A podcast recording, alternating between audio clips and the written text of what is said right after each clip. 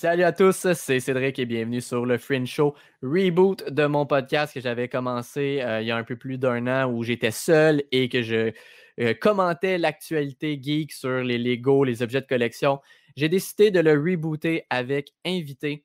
Donc, je veux des invités de tous les spectres de la vie. Alors, si vous avez une expérience de vie à partager, que ce soit parce que vous êtes entrepreneur, euh, vous êtes un créateur de contenu, vous êtes musicien, euh, vous avez beaucoup voyagé, je, je cherche des gens. Donc, n'hésitez pas à m'écrire en commentaire ou mon adresse courriel est aussi dans la description sur YouTube.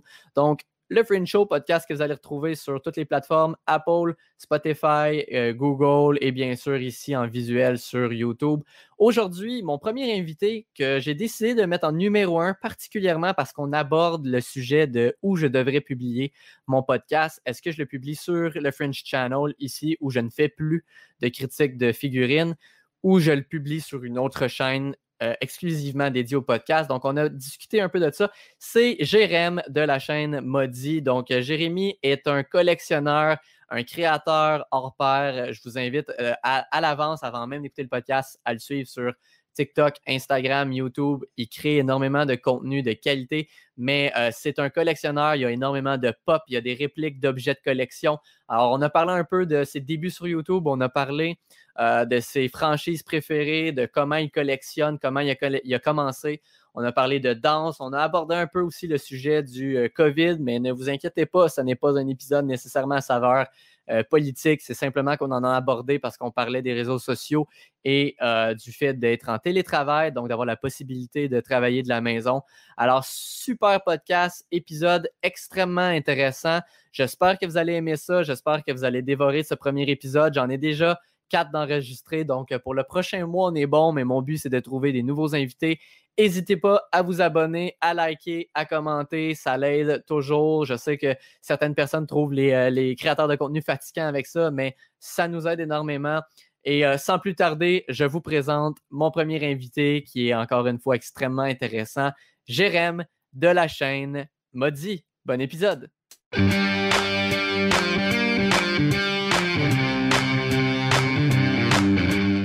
Alors, euh, salut Jérémy de la chaîne Modi. Comment vas-tu? Ah ben super, écoute, euh, avec le mauvais temps, mais ça va. ah, il fait pas, il fait pas beau euh, dans ton coin? Ah non, non, là il fait, il fait froid là, depuis deux jours et il fait bien gris, bien pluvieux. Ah, on est rendu là, on est au moment de l'année où ça commence, hein? Eh ouais, bon, j'aime bien, j'aime bien cette période aussi, donc ça va. Euh, T'es dans le coin de Toulouse, si je me rappelle bien, c'est ça? C'est ça, exactement, le sud-ouest de la France. Ah, on a tout le temps l'image de la belle météo dans, le sud de la France, puis là, t'es pris avec euh, la grisaille. merci, d'être venu au podcast, je l'apprécie énormément. Il n'y a pas de souci, ça me fait plaisir aussi, donc c'est cool. Puis je voulais commencer par te féliciter pour ta chaîne parce que ça fait quand même quelques années qu'on se connaît euh, par l'entremise de YouTube, justement.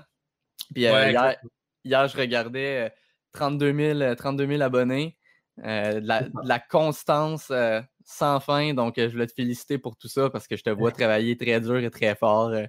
Eh ben, merci beaucoup, déjà. je, voulais, je voulais voir justement avec toi.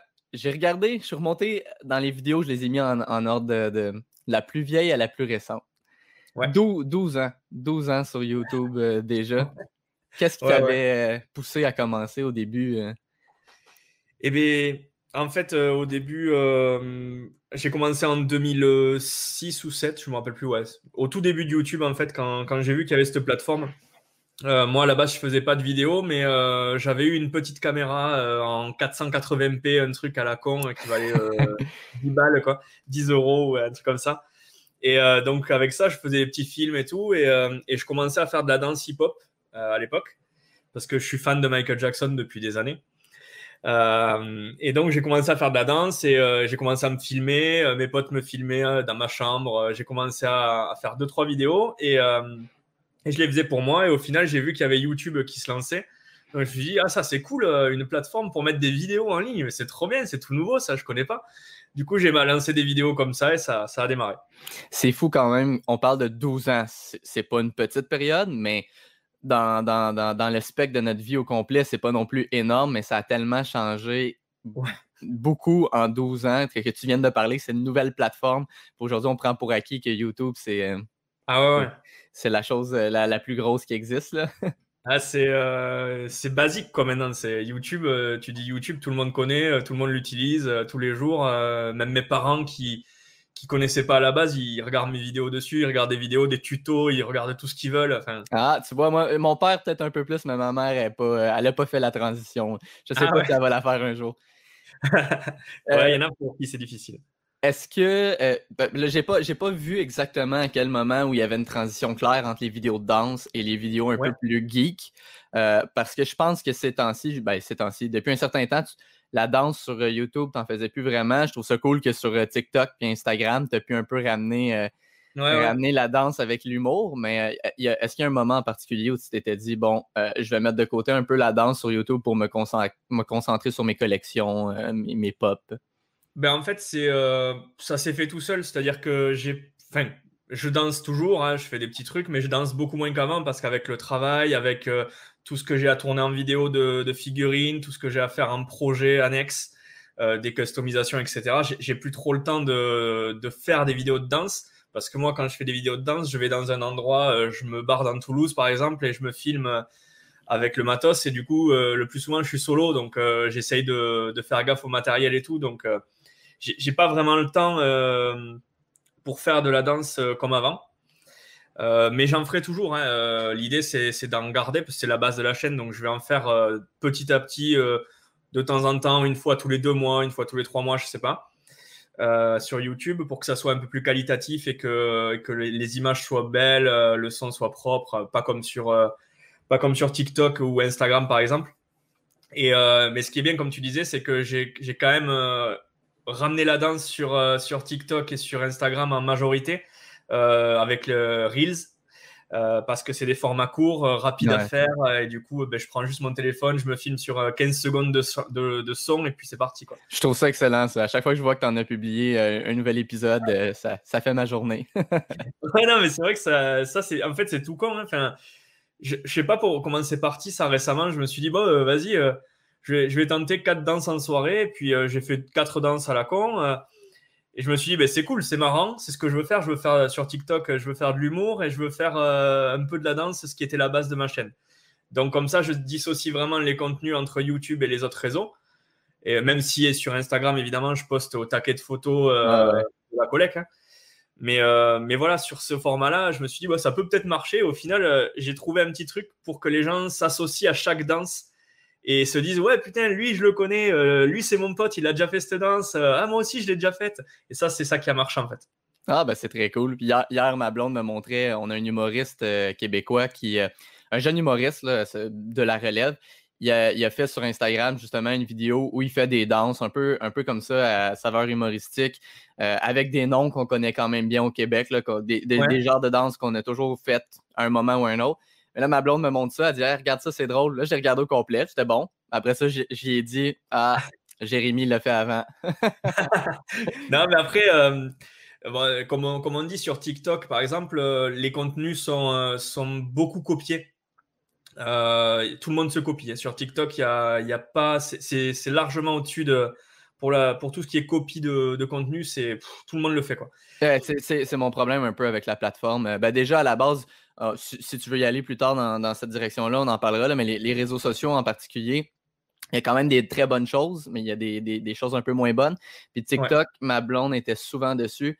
Au début, je trouvais ça cool. J'ai vu des choses super originales sur TikTok, jusqu'à temps que je réalise que la bonne majorité, c'est rien d'original. Puis je trouvais que ça, ça, c'était une plateforme qui t'ouvrait les portes pour être extrêmement original, mais qu'au Ouais. final, ça tuait la créativité de beaucoup de gens parce que on va mettre la même chanson, la même musique, on va faire la même chose, puis voilà. Ouais, ouais, ouais. Non, mais ça, ça c'est c'est clair. Au début, euh, enfin, moi, je voulais pas y aller du tout sur TikTok. hein. Je me disais que c'était un réseau trop jeune pour moi, euh, que c'était vraiment pour les 15-17 ans, euh, enfin 13, 13, 17 ans, on va dire.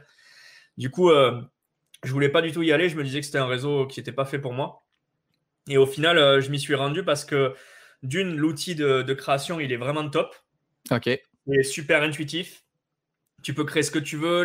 L'originalité, tu peux l'avoir tout de suite. Si tu as des idées, euh, tu peux faire des trucs. euh, Enfin, je vois par exemple le collègue que tu connais aussi, euh, Nathieu. Ouais, Euh, ouais. des fait des trucs dessus. C'est très drôle. là. Il, a, il a tout le temps des super idées, lui.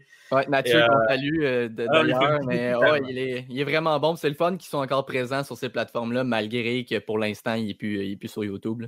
Ben ouais, ouais, parce que ça lui prend moins de temps. Comme je disais, c'est un réseau rapide pour faire du contenu, c'est rapide. Donc, donc c'est bien aussi que ça soit, ça soit comme ça.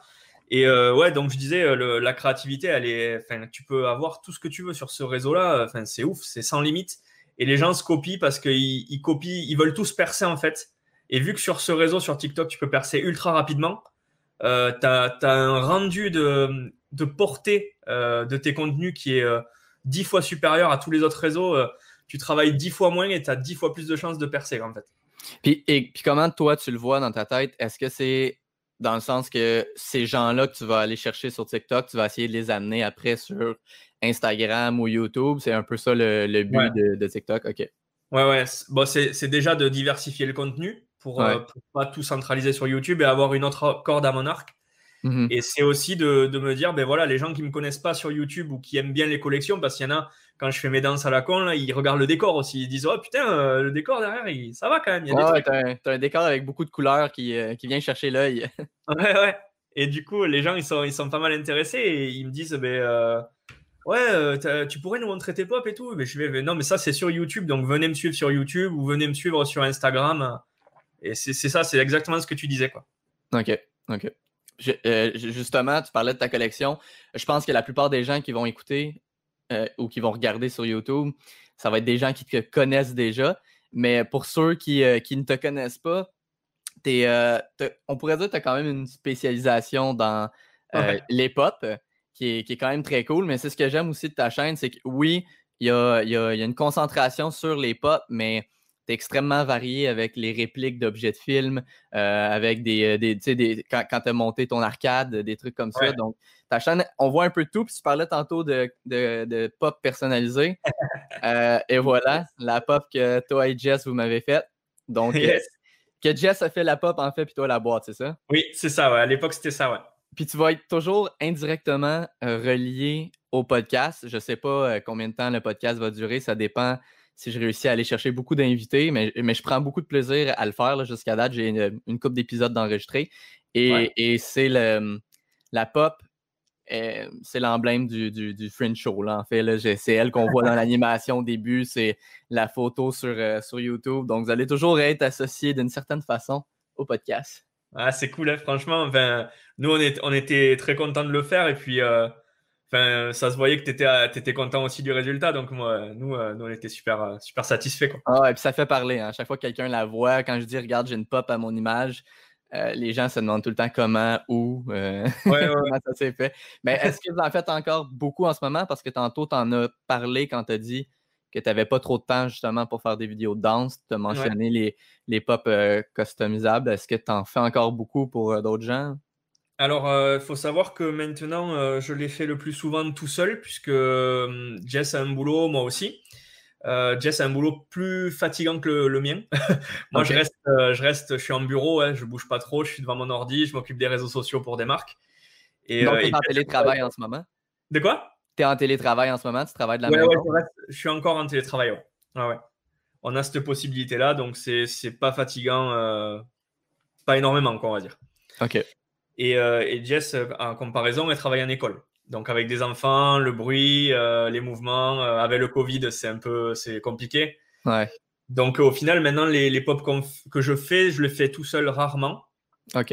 je prends quelques commandes quand j'ai le temps.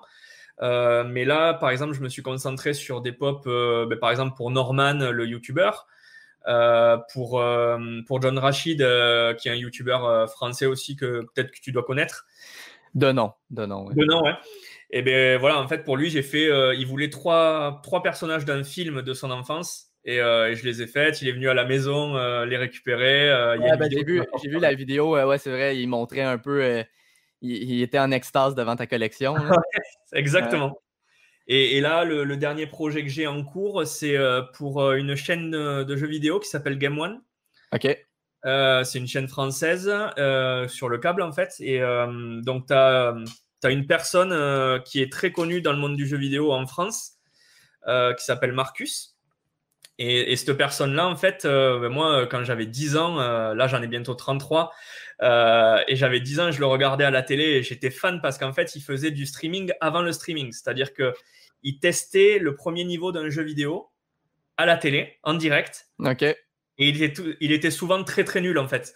Et, du coup, c'était très drôle de le, de le regarder jouer. Et euh, il y a quelques années, on l'a rencontré avec Jess euh, à un salon du jeu vidéo à Toulouse. Euh, du coup, on l'a rencontré, on lui a fait sa, une figurine pop, mais pas à son effigie. On avait fait une figurine pop d'un super-héros qu'il avait dessiné quand il était petit. Oh, cool. Et il a, grâce à ça, en fait, aujourd'hui, maintenant qu'il est connu, il a pu créer une BD. Il a, il a créé une, une sorte, ouais, un petit comics, tome 1 de ce super-héros qui s'appelle l'Intrépide. Et là, en fait, je suis en cours de réalisation de 14 figurines identiques de l'Intrépide, que j'ai bientôt fini là, euh, pour euh, des contreparties de son euh, Ulule qu'il a lancé. Il a lancé en fait un Ulule pour le, lancer le tome 2, la création du tome 2. Et du coup, en contrepartie, ben, il y avait, si tu donnes tant d'argent, tu peux avoir ta pop de l'intrépide unique au monde à 14 exemplaires. Ah, bah, ça peut être intéressant. c'est très, en fait, c'est très intéressant. C'est cool. Puis ces gens-là, euh, à la base, bon, dans cette histoire-là, tu, viens de me raconter que tu l'avais rencontré euh, dans le passé, mais exemple justement, Norman ou les, autres grands YouTubers, est-ce que c'est eux qui t'ont approché à la base ou comment ça s'est fait le contact euh, pour avoir cette commande-là? Alors ça dépend, ça dépend des YouTubers en fait. par exemple, les... on a été approché par l'agent à l'époque de McFly et Carlito. Okay. des YouTubeurs français super connus aussi. Euh, qui, pour leurs 2 millions d'abonnés, euh, ils voulaient leur faire une surprise, donc on a fait des pop. Euh, ils les ont reçus, ils ont fait une belle pub. Et, du coup, il y a d'autres youtubeurs qui ont vu ça et qui se sont dit Putain, ouais, nous aussi, on en veut. Donc, du coup, certains youtubeurs nous les demandent, ou nous les demandaient. Et, d'autres, ben, quand c'est des potes de youtubeurs qu'on a déjà fait, on, dit aux youtubeurs à qui on l'a déjà fait, on lui a dit Ouais, est-ce que l'autre, il en voudrait pas un ou une, euh, une figurine. Et du coup, ça peut marcher comme ça. c'est les trucs de vente. Hein? J'ai fait, euh, j'ai fait de la vente automobile, puis euh, c'est, ça. C'est qui, tu, qui connais-tu qui pourrait, qui serait intéressé ah, Ok, mais c'est cool. Puis la, première que tu as fait, qui vous a donné quand même une certaine visibilité à, ces niveaux-là. Est-ce que tu te rappelles, tu avais environ combien d'abonnés sur YouTube à ce moment-là? Tu, veux parler de la toute première euh, qui a été faite pour un YouTuber même assez petit ou est-ce que tu veux parler de, d'une pop qui a été faite pour un YouTuber énorme et qui, m'a, qui nous a envoyé euh, super haut d'un coup? Ouais, on va y aller avec ça justement. Euh, ben, celle qui t'aurait vraiment donné beaucoup, beaucoup de visibilité. C'est, c'est la pop de Adri Donc, un YouTuber qui, bon, maintenant fait plus de vidéos énormément depuis un an mais, euh, mais qui à l'époque, là, il y a deux ans et demi, faisait des vidéos euh, sur du high-tech, sur des concepts un peu novateurs. Et, euh, et, on avait fait ce pop pour lui. Et en une journée, on était passé de 3000 abonnés à, plus de 10 000 en 24 heures. Ça, c'est pas désagréable quand même. Hein, ah, puis, pas juste pour les chiffres, parce que oui, les chiffres, c'est important, mais je, reviens à ce que je t'ai dit au tout début de, de l'épisode je te félicitais pour ta, constance, chose que moi, j'ai n'ai pas eu encore depuis le début de mes aventures. Puis je, me perds à gauche, à droite, j'essaie 10 euh, projets en même temps. Mais justement, avec tout le travail et la, persévérance que tu mets dans ta chaîne, ça doit être quand même, euh, ça doit être un, beau merci de la part de l'univers de voir que tu passes de 3 à 10 000 abonnés en une ah journée. Ben, ouais, ouais, ça fait ultra plaisir. Et puis, euh, puis moi, mon objectif de base, c'était d'atteindre 10 000 abonnés un jour. Euh, le premier, c'était 1000. Euh, 1000, je suis resté dessus pendant euh, au moins 4-5 euh, ans, hein, à 1000 abonnés, 1100, 1200. Je ne l'ai jamais dépassé, mais c'est long. Hein. Le premier 1000, il est. Ah ouais. c'est un truc. En fait, YouTube, c'est. On va dire, c'est de la passion, du travail et beaucoup de cul. il, faut, il faut une chance énorme pour pour décoller un peu ou, ou avoir un concept qui, qui, est différent de ce que tu vois déjà parce que tout le monde a déjà tout fait quoi. Ouais. Euh, Aujourd'hui là, il euh, faut, faut, trouver un truc qui n'a pas encore été fait, c'est difficile. Ouais ouais, je vais, je vais revenir avec, euh, avec ta chaîne et les premiers 1000 abonnés, mais pour donner un bon exemple, sur ma chaîne anglophone, j'ai essayé les, euh, les, critiques de films. première, premièrement, j'ai c'était pas j'avais déjà fait des critiques de films sur le French Channel mais pas beaucoup. Puis à chaque fois que j'en faisais, je sais pas, au fond de moi, je savais que c'était pas le truc qui me faisait le plus triper. J'avais beaucoup, beaucoup de fun à faire les reviews de figurines, mais les critiques de films un peu moins. Puis là, j'ai le même sentiment sur, sur la chaîne anglophone. Mais l'autre problème qui va avec ça, c'est que j'ai fouillé un peu. moi, je, suis deux grands YouTubers américains sur les, critiques de films. Mmh Et là, j'ai commencé à en chercher des plus petits. Et il y a un énorme dénominateur commun, dans exemple, dans les critiques de films, quand tu parles que tout a déjà été fait. C'est soit ils sont déjà super gros, ou je vois des, des gens, des critiques de films qui ont qui ont presque pas d'abonnés, puis pourtant, je regarde leur historique, puis ça fait six ans qu'ils mettent des vidéos à toutes les semaines. Euh, puis tu sais, les films, c'est très varié aussi. Tu peux, faire une critique d'un film d'horreur une journée, la semaine d'après, une comédie. Donc, s'il y a du monde qui se sont abonnés à ta chaîne pour la comédie, puis là, tu fais des films d'horreur, ils ne regardent pas tes vidéos non plus. Donc, comme tu dis, c'est ça, c'est euh, un petit peu des fois difficile, mais toi, je pense que tu as trouvé quand même une saveur qui est, euh, qui est très unique j'essayais de me rappeler quand on s'est connus. Quand on s'est connus la première fois, c'était 2015-2016. C'est dans le temps de la communauté des unboxers, quand il y avait encore euh, Friends and Geek, toi, moi, Novastar. Euh, ouais, Novastar. ouais, ouais, ben, Nature qu'on a parlé tantôt de la chaîne Ça déboîte. Euh, j'espère que j'en oublie pas.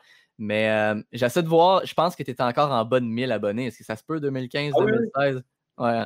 Ah ouais, quand, quand on, quand on s'est connus sur ce groupe-là, je venais d'avoir euh, ma première figurine ou mes premières figurines, je venais d'en acheter deux, trois. Et, euh, et je faisais pas encore de vidéos là-dessus et je commençais à peine à les faire. Euh, sur de l'unboxing, j'en faisais jamais avant. Hein. Comme tu dis, au début, il y avait de la danse, après, il y a eu un peu de gaming et après, je suis passé à collectionner des figurines. Avant, je collectionnais rien du tout, j'avais rien chez moi, hein. que dalle. J'avais une console, une télé, terminé. Ah ouais? rien. Ah, j'avais un truc geek, rien. Euh, et, en fait, ouais, c'est euh, passé d'une vidéo euh, qui a bien marché au groupe, à l'intérêt que j'y ai porté, au custom aussi, quand, on a, quand on a fait la première, la toute première de The Mask, qu'on a posté sur tous les groupes et qu'il y avait buzzé un, un maximum. Ouais, je rappelle. Et c'est ça qui a déclenché en fait le, le, fait de faire des customs, de faire des vidéos, et c'est ça qui a tout fait péter. Quoi. Ça veut dire que tes premiers, tes, tes premiers objets de collection, tu les as eu à travers les box? Ça, serait vraiment ça, quand mmh. même. Hein? Euh, est-ce que c'est juste parce que ça avait. Tu n'avais pas pris le temps d'acheter? Parce que je vois quand même que tu toujours. Euh, tu es un geek dans l'âme. Ah oui. Mais euh, c'est juste parce que tu n'avais jamais vraiment porté d'attention au monde de la collection.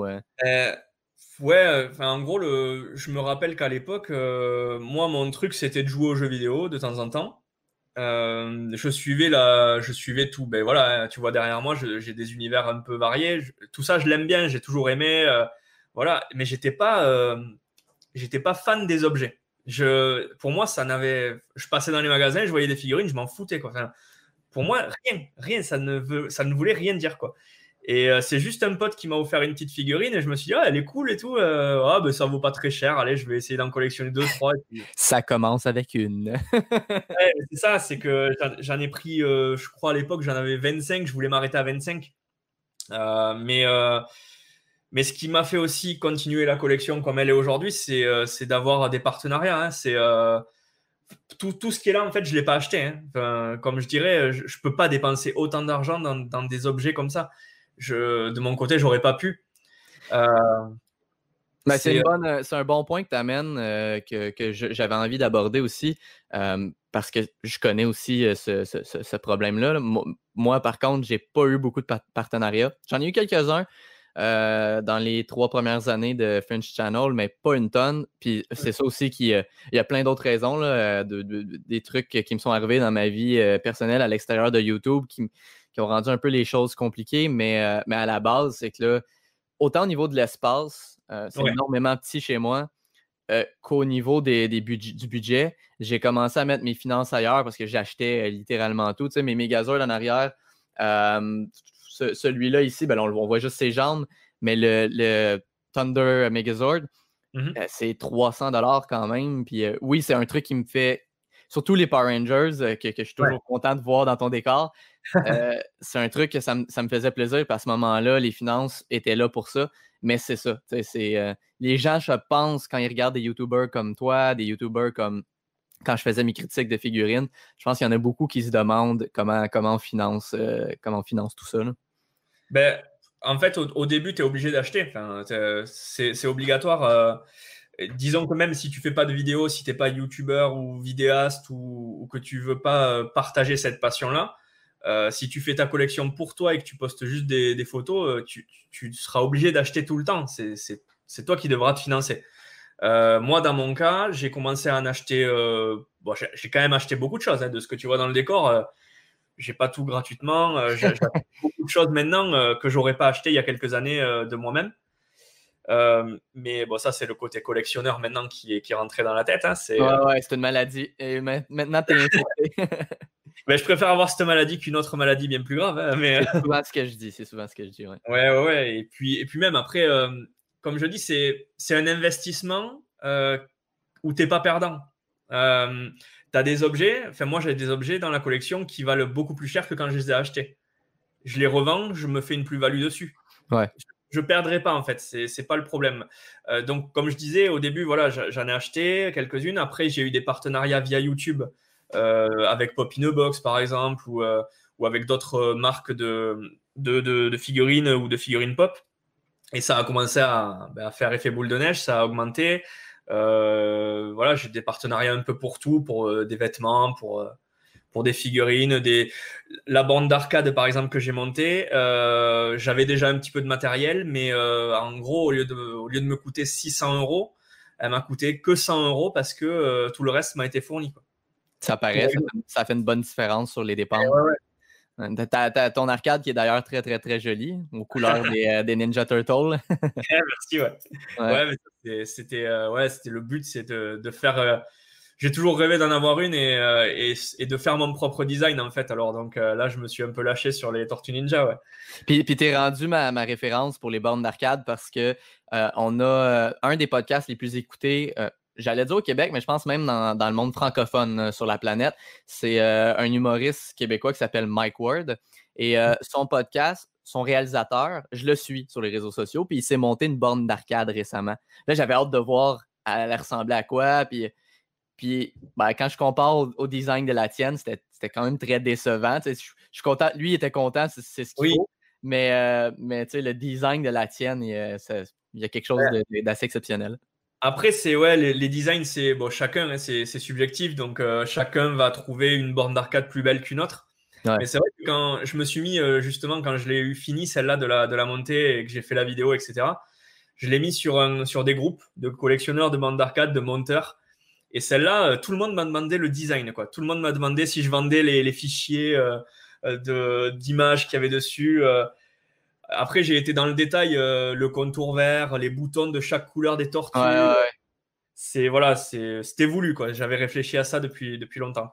c'était cool de voir la. Tu sais, quand je te disais tantôt que j'aime que ta chaîne, elle est spécialisée, mais que tu es quand même capable de, sortir un peu de tes, euh, la majorité de tes vidéos. Puis quand tu as montré exactement comment tu assemblais la borne, euh, c'est super intéressant, des, petits euh, tutoriels comme ça à l'occasion.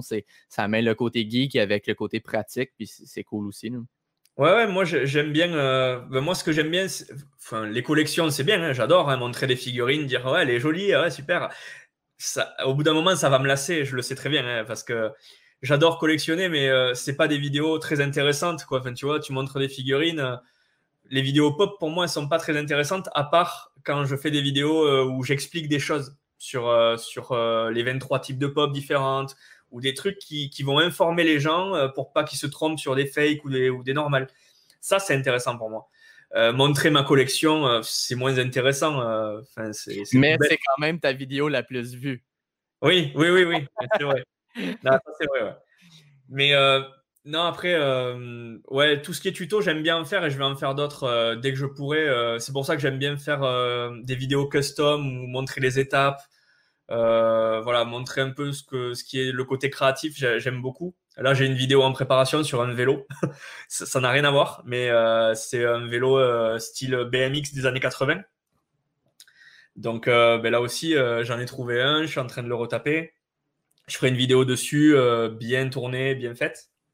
Mais euh, oui, euh, en fait, euh, au début, j'étais beaucoup pop. Je me suis beaucoup centré pop. Après, j'ai essayé de diversifier un maximum parce que le jour où les pop marchent plus, si les gens ils te suivaient que pour les pop, ben, c'est un, peu le, un peu la merde, ils s'en vont. Quoi. Moi, ce que je voulais, c'est que les gens ils s'intéressent à mon univers et pas à, des pop. Ouais. Donc. Tu as réussi, selon moi, tu as, vraiment réussi. On, le sent que c'est ton univers, que tu partages plus que juste les pop. Euh. Après, ça, ça je sais pas encore parce que ça fait, euh, ça fait, allez, on va dire 3 ans et demi, 4 ans que, que je fais des vidéos centrées jouées comme ça. Euh, et univers geek. Et euh, là, j'essaye de diversifier de plus en plus. Euh, et évidemment, les vidéos qui sont pas pop, quoi que je fasse, les vidéos qui sont pas pop ne seront pas autant vues que les pop. Ça sera plus difficile de les faire accéder aux gens, accepter pardon aux gens. mais c'est un travail, c'est-à-dire que ça, ça va durer peut-être deux ans. Ça va être deux ans où je vais en chier, mais beaucoup pour, pour faire accepter tel ou tel thème de vidéo. Mais le jour où c'est accepté, après, c'est tout bénef.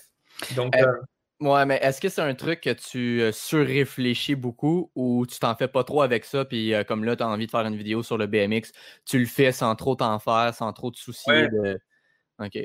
Parce que non, non, non, je, je, je, m'embête pas. Enfin, euh, en fait, j'ai des petites lubies. C'est-à-dire que ben, je vais avoir une grosse période où je vais être que pop. Donc, dans ma tête, je vais penser qu'à ça.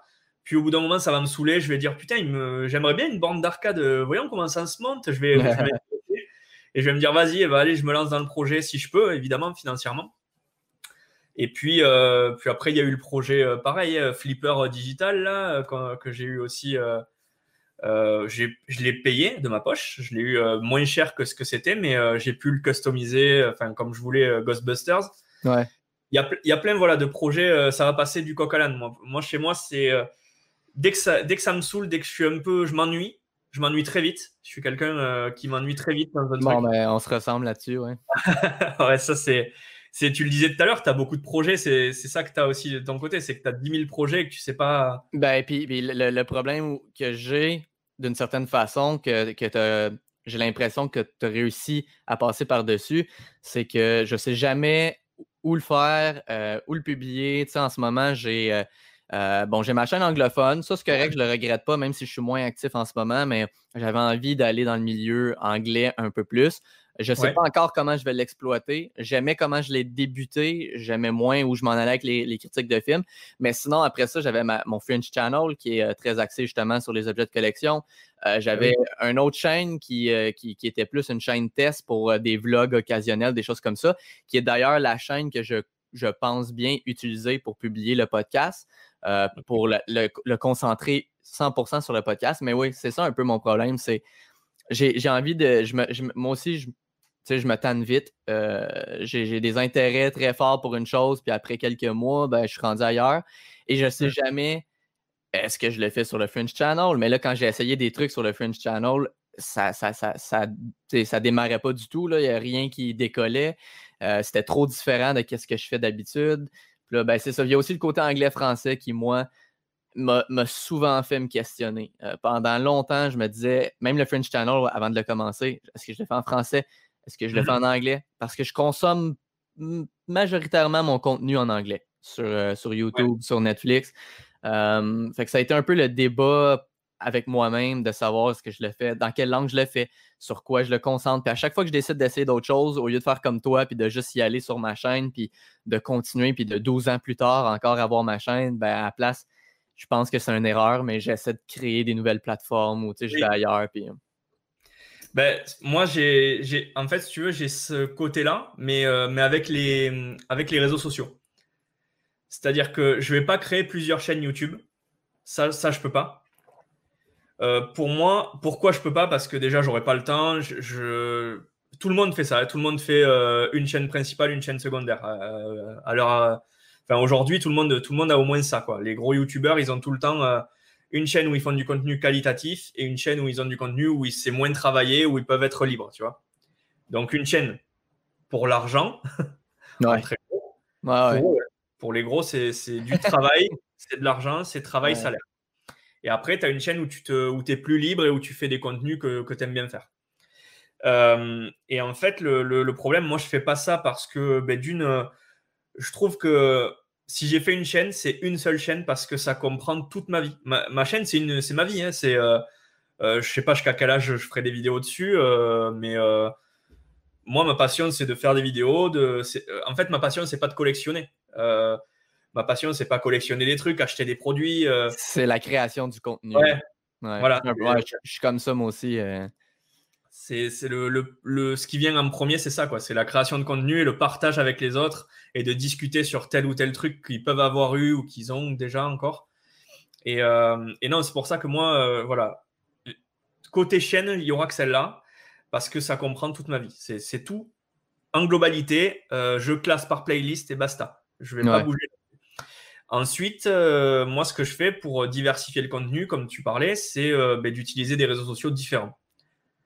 Euh, parce que si un jour YouTube ça marche pas, enfin ça, ça, se, ça se cut, ça se termine, eh bien, je me dis euh, ben, j'aurai un autre réseau où je peux être présent euh, qui continuera lui peut-être. On ne peut pas savoir. Donc ouais. il faut, faut, toujours aller un peu à droite à gauche. ça c'est mon conseil à moi et c'est parce que je travaille aussi dans les je travaille aussi sur les réseaux sociaux. ouais, c'est ça, c'est le fun que tu m'aies appris cette information-là. Je n'étais pas au courant, puis c'est vrai que ça doit t'amener quand même énormément de, de connaissances et de compétences que tu peux appliquer à toi-même après. Hein? Ah ouais, c'est. Enfin, j'ai pu, euh, côté pro, en fait, j'ai pu, grâce à, mon YouTube, avoir un travail euh, où je suis toujours à l'heure euh, actuellement. Et, et j'ai pu apporter des connaissances sur certains réseaux qui n'étaient pas, où, les gens n'étaient pas spécialisés au, au, travail, en fait. Et inversement, ils m'ont appris plein de trucs sur des réseaux que moi j'utilise, mais que je n'avais pas utilisé en profondeur. Donc, euh, donc ouais, c'est super utile euh, et il y a une vraie stratégie. Enfin, euh, maintenant, je m'embête plus trop, mais si tu veux, sur, sur Instagram, par exemple, ma stratégie, c'est de mettre dans le feed que des photos qualitatives, par exemple, de ma mhm. collection, de, ma collection ou de moi, ou de, on verra, de ma vie. Mais c'est vraiment le truc quali, c'est ça. Et à côté, en story, c'est un peu toute ma vie, voilà, les partenariats, la vie. Et en Reels, c'est des trucs marrants comme je fais sur TikTok. C'est vraiment dissocié. Euh, tu verras jamais un de mes Reels sur mon mur. Sur mon feed, je les enlève directement, par exemple. OK. Enfin, ça, c'est ma façon de faire. Après, il y a. Ben, ben, moi, euh, qui n'ai pas un expert en réseaux sociaux, euh, clairement, mais je, trouve que ça se voit, puis c'est ça fait quelque chose d'uniforme. De, Quand je regarde ta page Instagram, on voit clairement l'espèce de, petit branding. Là, euh, on, voit ce que tu viens de dire, que tu as un type fixe euh, de, de, photo qui va apparaître. Euh, j'ai commencé à avoir cette réflexion-là, ce que tu viens de m'expliquer. Je le voyais qu'exemple tes stories ou même d'autres personnalités du web connues, que les stories étaient axées un peu plus sur ça, un peu tout et n'importe quoi, la vie, qu'est-ce qui se passe en ce moment, puis que les photos, c'était plus spécialisé. Qui, est encore une fois un autre endroit où j'ai euh, énormément de problèmes. Mais moi, je suis, je suis euh, autant que j'adore YouTube, j'adore faire de la vidéo, j'ai envie de, d'améliorer mes, mes, talents en, sur euh, After Effects, sur Premiere Pro, m'améliorer dans la production visuelle. Je suis J'aimerais, mais je ne suis pas très réseaux sociaux. C'est pour ça que j'ai quand même beaucoup de respect pour, pour ce que tu fais parce que je, je suis conscient que ça demande énormément de temps, énormément de travail. Ouais, c'est du temps, ouais, ça c'est sûr. Après, euh, ben, chacun son truc, hein, comme je dis. Euh, si, si ton truc c'est les vidéos, euh, ben vas-y fonce, hein, concentre-toi sur les vidéos, bosse, comme tu dis, After Effects et tout ça, et tu, vas monter en qualité. Enfin, le, enfin en qualité. Tu vas pouvoir faire des choses que tu ne pouvais pas faire avant. ouais. Et, et, ça, c'est vraiment un truc cool. C'est pareil, moi, si j'avais le temps, si je me, si j'avais vraiment le temps, je, je je bombarderai After Effects pour, euh, pour faire des vidéos de fou. J'ai plein d'idées, mais je ne sais pas faire. Et, j'ai pas le temps d'apprendre ça. J'ai pas du tout le temps. Quoi. Et pour me laisser du temps, il faudrait que je lâche euh, un réseau ou, euh, ou, que je fasse plus qu'une vidéo toutes les deux semaines. Je sais pas. Ouais, parce que c'est ça sur les réseaux, exemple justement Instagram, TikTok, tout ça, tu publies à tous les jours. Ou presque. alors, en, grande majorité, euh, ben, pour expliquer un peu, YouTube, je publie deux vidéos par semaine le plus souvent, sinon une, si j'y arrive vraiment pas. Euh, Instagram, je vais être sur euh, un post tous les deux jours, deux, trois jours maximum. et par contre, une story par jour minimum, voire plus. Et, vas-y, vas-y, dis-moi. Ah ben, Est-ce que tu sens que des fois, J'imagine que oui, parce que c'est comme ça avec tout le monde dans la vie, même quand on fait des trucs qui nous passionnent. Mais est-ce que des fois tu sens que c'est une corvée? Là, comme aujourd'hui, il faudrait que je fasse une story, puis ah. j'ai pas, tant envie, mais il faudrait que je le fasse. Est-ce que ça, t'arrive à l'occasion? Ah oui, ça arrive, ça arrive souvent. Hein. Euh, euh, même si tu as la passion la plus, la plus énorme pour un truc, enfin, euh, quand tu es fatigué, quand, quand tu n'as pas envie, tu n'as pas envie. Mais moi, je me force quand même à le faire parce que je me dis que ben, euh, plus tard, ça, sera, ça payera. Quoi. Ouais. ça, c'est un travail qu'il faut que je fasse maintenant parce que quand je serai un peu plus vieux, euh, j'aurai peut-être pas la motive euh, ou, j'aurai peut-être pas autant de temps de faire ça. Ouais, puis tu as, entièrement raison. Euh, j'aimerais aussi quand même avoir ce, petit côté-là parce que je le sais que c'est important pour une chaîne, même si à la base, je veux quand même rappeler à tout le monde parce que je le sais que toi, toi tu es déjà au courant, mais on le fait toujours pour la passion. Ah oui. sais, le but, c'est pas d'être énorme, c'est on, aime ce qu'on fait, mais c'est sûr qu'on aime aussi voir une croissance attachée à, ce qu'on fait. C'est le fun aussi, quand même, ça va avec. Là. Un n'empêche pas l'autre. Mais, euh, mais, pour moi, c'est ça. Pour moi, les réseaux sociaux, j'aimerais avoir ce désir-là. Puis j'ai exemple mon oncle, mon oncle qui est mon parrain aussi. Euh, c'est un musicien. J'aimerais le recevoir sur le podcast. Ça devrait se faire en novembre. Et lui mmh aussi, il publie énormément, énormément. Tous les jours, il y a plusieurs stories, puis, il y a plusieurs comptes Instagram parce qu'il fait de la musique, il fait des arts visuels, euh, ben, des arts graphiques. Euh, il est quand même très varié. Et, à chaque fois que je regarde ça, je me dis, je sais que ce serait bon pour une croissance, mais je suis, je suis incapable. moi, je peux passer trois semaines sans rien publier. Puis quand je publie, j'ai vraiment j'ai du fun à le faire. Quand je publie, c'est parce que ça me tente, puis oui. j'ai envie de partager quelque chose, mais, mais je, ne sais pas. me, me mettre la, la Au final, c'est une discipline, comme tu as dit, mais me mettre la discipline de publier régulièrement sur les réseaux sociaux que je, que je consomme pas non plus toujours régulièrement. je ne vais pas nécessairement tous les jours sur Instagram. Donc, déjà à la base, je ne suis pas toujours là. Euh, fait que ça, va, ça, ça clash un peu avec comment je le consomme versus comment je devrais en produire. Non, mais je, vois très bien ce que, ce que tu dis. Et puis, euh, comme tu dis, c'est une sorte de discipline. Euh, euh, on va dire que tu as la passion, tu as tout ça, mais euh, si tu veux un minimum que ça soit vu, tu es obligé de, travailler. Moi, je pourrais pas, euh, je pourrais pas ne rien poster pendant même une semaine, une semaine sur rien, sur aucun réseau. je pourrais pas, je pourrais pas. Imaginons, je pars en vacances l'été, mais je prévois. Ouais, tu vas planifier des, des publications. Avant, quoi. Ouais. Je, je pourrais pas en fait. C'est je sais pas, pour l'instant, c'est n'est pas dans ma tête. Quoi. Je, je peux pas, je peux pas décoller de tout ça. Quoi. Est-ce que tu, parce que je viens, je viens de regarder euh, cette semaine le, fameux documentaire sur Netflix de Social Dilemma, euh, est-ce que tu considères que tu as toujours quand même une relation assez saine avec ton approche par rapport aux réseaux sociaux ou des fois tu as l'impression que ça déborde peut-être un peu sur euh, ta vie privée ou des choses comme ça? Est-ce que c'est un sentiment que tu as ou pour, pour, pour toi tout va bien quand même? Euh, moi, c'est un peu difficile parce que je travaille là-dedans en plus, euh, côté pro. Ouais, c'est ça, quand tu me dis ça tantôt, je ah, ça va être intéressant pour cette question-là. Ah ouais, euh, moi, je suis, je suis à, on va dire, je suis à 90% du temps dessus. Hein. Je suis obligé, je fais de la veille tout le temps, quoi. Je, je regarde ce qui marche, ce qui marche pas, je regarde ce qui est nouveau, ce qui, ce qui pourrait être sympa, m'inspirer de tel ou tel truc. Euh, trouver des idées. Enfin, je suis tout le temps dessus et que ce soit pour le perso ou le pro, donc euh, ça, ça, prend une, une, grosse part euh, sur la vie, ouais, c'est sûr. Ça prend une énorme part. Hein. C'est. Pardon? faut, faut, je disais, faut pouvoir, faut pouvoir assimiler tout ça à une vie perso. Est-ce que Jess, justement, est-ce que elle a le même, la même euh, le même genre de consommation que toi par rapport aux réseaux sociaux ou elle, c'est plus différent de l'utilisation que toi t'en fais? Non, c'est différent. Elle, y est, je pense, beaucoup moins.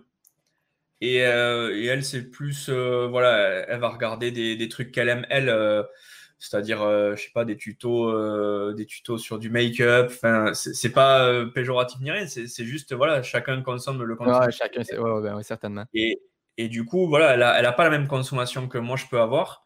Et elle y est largement moins que, que moi je peux y être. Elle, est, euh, elle, est plus gameuse, tu vois. Elle va passer beaucoup plus de temps à jouer, que ce soit sur mobile ou, euh, ou sur la Play 4 ou sur. Euh, voilà. Elle adore les jeux vidéo et elle peut y passer, elle peut y passer masse de temps, alors que moi je me lasse très vite. je, vais commencer à jouer. Au bout d'une heure, ça va me saouler, je vais arrêter. Ouais. Et je peux pas tenir plus d'une heure, une heure et demie à un jeu vidéo. Elle, c'est l'inverse. Est-ce que tu as toujours été comme ça ou ça, ça s'est développé dans, dans, ta vie d'adulte, ce, ce côté-là de, de, te lasser après une heure, une heure et demie? Mmh, ah non, non, c'est, euh, je suis, comme je disais, je suis quelqu'un qui se lasse très vite de tout. Mais quand je dis très vite, c'est, pour tout. C'est très vite. C'est, euh, il me faut des trucs nouveaux. En fait, moi, ce que j'aime, c'est. Euh, j'ai, un, un comportement un peu, un peu con là-dessus. C'est que je vais, par exemple, je vais vouloir avoir un truc. imaginons, je vais attendre un jeu, mais comme jamais. genre le Tony Hawk, là, je l'attendais, le, remake du 1 et du 2.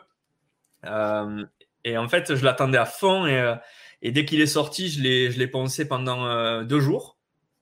Et là, j'y joue plus. Enfin, tu vois, c'est. Alors que je l'attendais vraiment. J'ai toujours une grosse attente. Et quand je l'ai devant, c'est comme si c'est bon, l'attente, elle était finie. Il est là. Euh, ben, tant pis si je joue pas. C'est, bizarre. Mais, ben, ben oui, sûrement pour beaucoup de gens, c'est bizarre. Pour moi, ça me rejoint énormément parce que, comme je te dis, je me répète, mais je suis énormément comme ça. Puis je suis même. C'est, le fun qu'on ait l'occasion d'avoir une conversation comme ça parce que je pense que c'est la première fois qu'on se parle directement. On s'est ah parlé euh, par l'entremise de vidéos, par commentaires, mais et c'est un côté de toi que je ne connaissais pas parce que je pense que tu gères quand même beaucoup mieux que, qu'est-ce que moi je peux faire. Euh, mais, mais, mais je te comprends. Euh, oui, c'est bizarre pour des gens, mais je, suis pareil, que ce soit dans mes, dans mes hobbies, que ce soit dans mes, mes, mes, emplois même. Là, je travaille beaucoup là-dessus, mais ouais tu mets, un peu comme tu as dit, tu as des attentes à un certain niveau, puis là, tu arrives là, OK, c'est cool, ça redescend très rapidement, puis what's next? Qu'est-ce qu'on fait après? C'est ça, c'est ça. Et donc, toi, toi, par exemple, dans la vie personnelle, si on peut en parler, ouais, tu, ben parlais des emplois, tu, changes beaucoup de, de taf? Euh, ouais, je, l'ai fait beaucoup. Là, j'essaie de me stabiliser un peu, mais j'ai eu des périodes où euh, on a une grosse compagnie de télécommunications au Canada qui s'appelle Bell. Euh, j'ai travaillé pour, euh, pour Bell pendant plusieurs années. Ce qui nous garde tout dans ce genre d'emploi-là, c'était vraiment le salaire, les avantages sociaux, parce que j'étais dans un cubicule gris, pas de fenêtre. Euh, ça ne me rejoint pas, mais je l'ai fait quand même pendant plusieurs années. Mais à la fin, il fallait que je sorte de là. Puis après, j'essaye. J'ai parlé de vente tantôt. Moi, je suis un passionné automobile. c'est pour ça que je suis allé faire de la vente automobile. Il y a des choses que j'aimais, il y a des choses que j'aimais vraiment pas, notamment dans la vente. J'adore négocier. J'adore parler avec les gens. Ce que j'aimais moins de la vente, c'est euh, cette espèce de. Je pense que même si tu es le vendeur le plus honnête qui existe et le plus transparent, il vient toujours des moments où euh, il se passe des choses hors de ton contrôle qui sont pas très cool. Par exemple, dans le monde automobile, ben, c'est pas moi qui décide de l'inventaire qu'on a, c'est pas moi qui décide des promotions de financement, et, mais c'est moi que le client vient voir. Donc, ça crée des fois des conflits que je suis, je suis quand même bon pour désamorcer, euh, mais c'est pas toujours agréable. Il y avait pour le, gros côté positif qu'il peut y avoir à certains moments quand les gens sont excités de venir chercher leur nouvelle voiture, il y a un énorme côté négatif des gens qui te regardent comme le. Le t'es, juste un vendeur, euh, t'es, menteur, tu vas me voler. Puis, mais ouais, je me suis énormément promené. Là, en ce moment, je suis dans le développement web, mais j'ai essayé la vente, service à la clientèle. Je suis allé dans le monde des voyages. je me promène à gauche et à droite. Mais là, je pense qu'avec la le, COVID, avec euh, la quarantaine, c'est la première fois que moi aussi je fais du télétravail et mmh. je suis tombé en amour. Il y en a qui n'aiment pas, il y en a qui ont besoin de sortir de leur environnement. Moi, j'adore ça. j'ai l'impression que je ne pourrais pas nécessairement revenir en arrière maintenant que j'ai goûté ça. Ben nous, c'était en France, c'est exactement pareil. moi, dans ma, dans ma compagnie, euh, enfin dans, ma, dans mon agence de communication, là où je travaille, euh, on ne faisait pas du tout de télétravail à la base, euh, pas du tout. Le Covid a fait qu'on a été obligé d'en faire pendant des mois. Ça s'est très bien passé. On a, on a utilisé des outils euh, comme Slack, des trucs comme ça. Pour, Slack, Asana et compagnie. des, trucs, des trucs du genre. Ça a bien marché. Maintenant, en fait, on, pourrait, on n'est pas en confinement, hein. on pourrait très bien aller rebosser à l'agence. Hein. Et en fait, on peut y aller quand on veut ou quand c'est vraiment obligatoire, euh, du genre on a un gros client, une réunion à faire à plusieurs, une, un brainstorming et des trucs comme ça. Là, on y va. Moi, par exemple, j'ai choisi de rester en télétravail et d'y aller que le mercredi pour me couper la semaine. Ouais, c'est parfait comme ça. Ouais. Mais du coup, c'est tout nouveau aussi pour nous en France. Il y a beaucoup d'entreprises qui ne faisaient pas de télétravail et qui en font maintenant. parce qu'en France, le télétravail, c'est moins bien vu que dans d'autres pays. Ben, tu, réponds à la question que j'avais envie de te poser. C'est justement, avant le COVID, c'était quoi la vision de, la, France par rapport au télétravail? Parce qu'au Québec aussi, on avait plein de grosses entreprises qui disaient c'est impossible. On ne peut pas faire ça, ça coûte trop cher, les gens ne seront pas productifs. Puis là, quand ils ont été forcés de le faire, ah, surprise, ça fonctionne. Ouais, mais c'est ça, c'est exactement ça. C'est tout le temps, je pense qu'il y a la peur de, se dire, euh, je sais pas, euh, ben ouais, on va pas être productif autant, on va, ça va être euh, lent, on va perdre. Enfin voilà, tu vois, c'est perte d'argent, etc. Enfin, ça peut aller loin. Mais en fait, pas du tout. Pas du tout. Il y a même des jours où, où je me trouve bien plus productif solo à la maison qu'avec une équipe en open space avec qui tu discutes tout le temps. Ben parce que tu discutes et tu perds du temps. Tiens, tu vois? Ben exactement, tu perds du temps. Puis quelque chose que moi, personnellement, j'ai vécu aussi, c'est si je suis au bureau, moi, j'habite sur la rive sud de Montréal. Donc, j'ai quand même du transport en commun à faire. le train, pour nous, au Québec, c'est pas encore à point. Là. Il y a, les horaires, dans l'heure de pointe, il y en a. Mais après ça, bonne chance. Donc, quand je me déplace au bureau à Montréal, et, si je finis à 5 heures et que le train est à 5h20, ben à 5 h pile, je suis parti. Je, m'en vais. Tandis qu'en télétravail, j'ai réalisé que euh, ben, si je sais que je peux finir un projet ce soir puis qu'il va être fait pour demain, ben, ça se peut qu'au lieu de finir à 5 heures, je, me, je me dise à moi-même, bon, ben, je vais finir à 6. Puis ça ne me dérange pas parce que je suis chez moi, je peux quand même aller euh, partir le, le, four pour euh, à manger ou c'est peu importe. là, je suis un peu menteur, c'est ma blonde plus qui fait à manger. Mais euh, façon de parler que tu peux quand même faire des trucs, mais moi, je suis plus poussé à peut-être étirer un peu que si j'étais au bureau à Montréal 5 heures pile, je serais parti puis c'est fini pour la soirée. Là, tu Ouais, ouais. Mais c'est. bon, nous, de manière générale, au bureau, on, on dépassait aussi un petit peu. Mais c'est vrai que là, en étant, euh, en étant chez toi en télétravail, tu as beaucoup plus de facilité. Donc, euh, ça te... moi, c'est pareil. Euh, si tu veux, il y a des fois, j'ai des choses à faire dans la journée. ben, je vais me décaler. imaginons, je travaille pas une heure en début d'après-midi, mais je vais travailler une heure le soir. Mais le, le, travail, sera fait pour le lendemain. Il n'y a, pas de, a pas de problème là-dessus. J'ai jamais eu de retard, rien du tout. C'est juste que je décale mon mode de vie. Quoi. Euh, c'est le fun d'avoir fait, moi, ce que j'adore, c'est la flexibilité derrière ça. Je suis quelqu'un, euh, je ne sais pas si ça va te rejoindre, parce que jusqu'à jusqu'à date, j'ai l'impression qu'on a quand même des, des, gros points en commun sur la façon qu'on voit ou qu'on vit notre vie, mais euh, je suis quelqu'un qui recherche énormément la liberté dans ma vie. j'ai fini par comprendre que c'est pas un métier que je cherche. Euh, c'est pas un salaire. Ce que je cherche, c'est d'être un petit peu plus en contrôle de mes journées, le plus possible. Puis j'ai l'impression que le télétravail, sans que ce soit parfait, c'est pas comme euh, avoir sa propre euh, entreprise puis de tout gérer, mais mmh. c'est ce qui m'a le plus rapproché de ce que je cherche dans mes dernières années. C'est de gérer mes trucs, de, de, commencer quand je veux, finir quand je veux. Euh, puis comme tu as dit, si tu décides de faire quelque chose dans la journée, ben, tu décales. Puis je suis certain, persuadé que la grande majorité des gens vont faire comme toi puis moi. Puis ils vont, ils vont le faire, le travail. Je suis sûr que ah ceux qui décalent, mais qui, finissent à la même heure, doivent être quand même une minorité. Hein. Ouais, non, non, je pense, je pense qu'il y en a beaucoup qui, ont changé leur, euh, leur façon de faire euh, et de voir, euh, de voir les choses là-dessus, et ça, c'est clair. Mais je suis sûr, enfin, moi en tout cas, j'ai la même façon de faire que toi, comme on, en parlait là, c'est exactement pareil. Hein.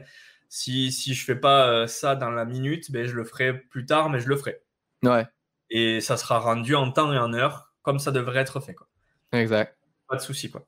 C'est juste, euh, c'est juste à, nous de nous gérer notre vie, comme notre journée comme on l'entend. Quoi.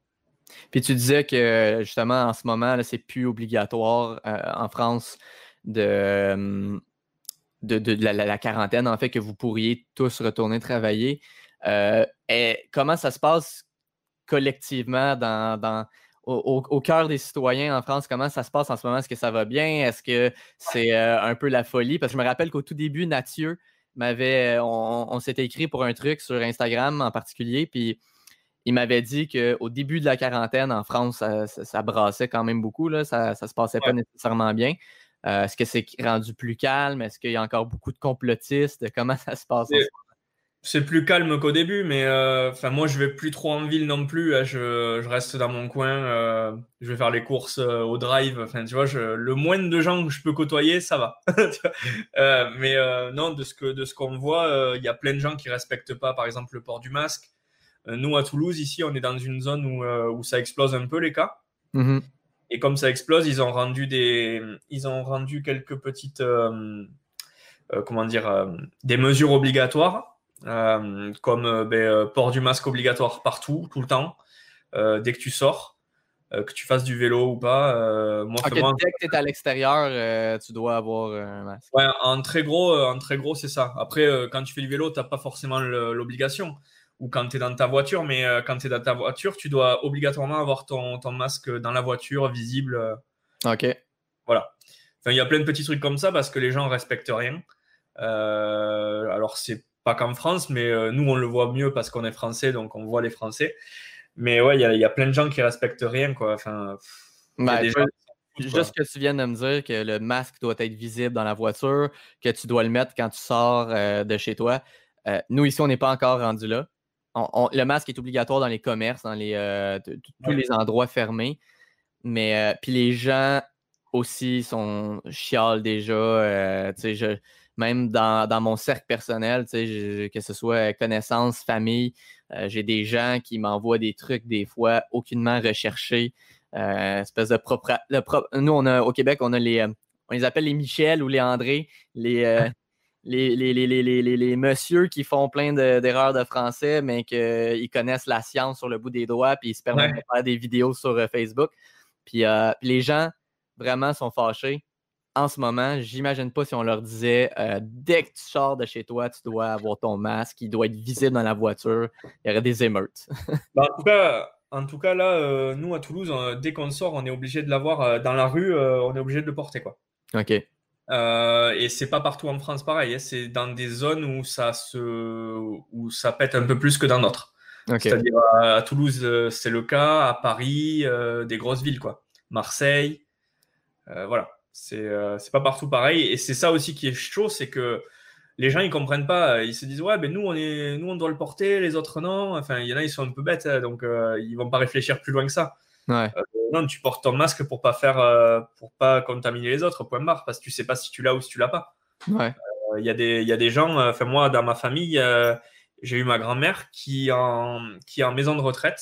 Je sais pas si vous appelez ça pareil en Ouais, ben, on, en, on en a justement, j'y reviendrai, mais nous, on a des euh, CHSLD, c'est le, le, sigle en fait, là, les là. Puis, euh, puis nous, ça, ça, ça s'est mal passé là, dans, dans, ces centres-là. Donc, je, je, vais te laisser continuer, là, puis je, reviendrai après. Ben, du coup, euh, moi, je pouvais pas aller la voir pendant de, de, février à il y a quelques jours. parce qu'on n'avait pas le droit, ou alors c'était très strict, il fallait l'amener dehors. Et du coup, soit il faisait trop chaud avec la canicule de l'été, soit il faisait trop froid, ou Enfin, il fallait faire gaffe. Et, ma grand-mère, elle l'a eu, euh, elle l'a chopé le, Covid. Euh, premier test négatif, deuxième test positif. Et euh, en fait, elle a eu aucun symptôme. Elle a rien eu. Il y a des aides-soignantes dans cet établissement qui l'ont chopé deux fois de suite. elles l'ont eu, une semaine ça allait, une semaine après, elles l'ont rechopé. Wow.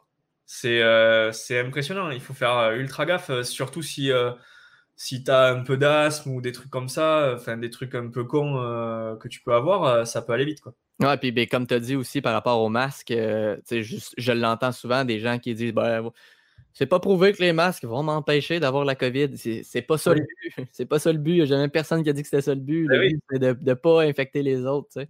Je comprends pas qu'il y en a qui comprennent pas encore ça. C'est très simple comme, comme principe. C'est juste une prévention. Que, puis tu sais, j'essaie même de dire des fois aux gens qui sont près des, euh, des théories du complot, regarde, admettons que c'est moins pire qu'on pense, puis qu'on se trompe. Ça se peut. Ça se peut que ça a été un, gros feu de paille pour rien. Admettons. Euh, on peut-tu s'entendre que de porter un masque, c'est simplement une mesure euh, de prévention au cas où, pour éviter d'infecter les autres, que le COVID soit vrai ou pas? J'essaie un peu d'aller dans leur direction de, des gens qui sont douteux. Je leur dis que le COVID soit vrai ou pas. En attendant qu'on le sache, c'est juste une prévention, c'est tout. Il n'y a pas personne qui, va venir ben chez toi te, tirer dessus.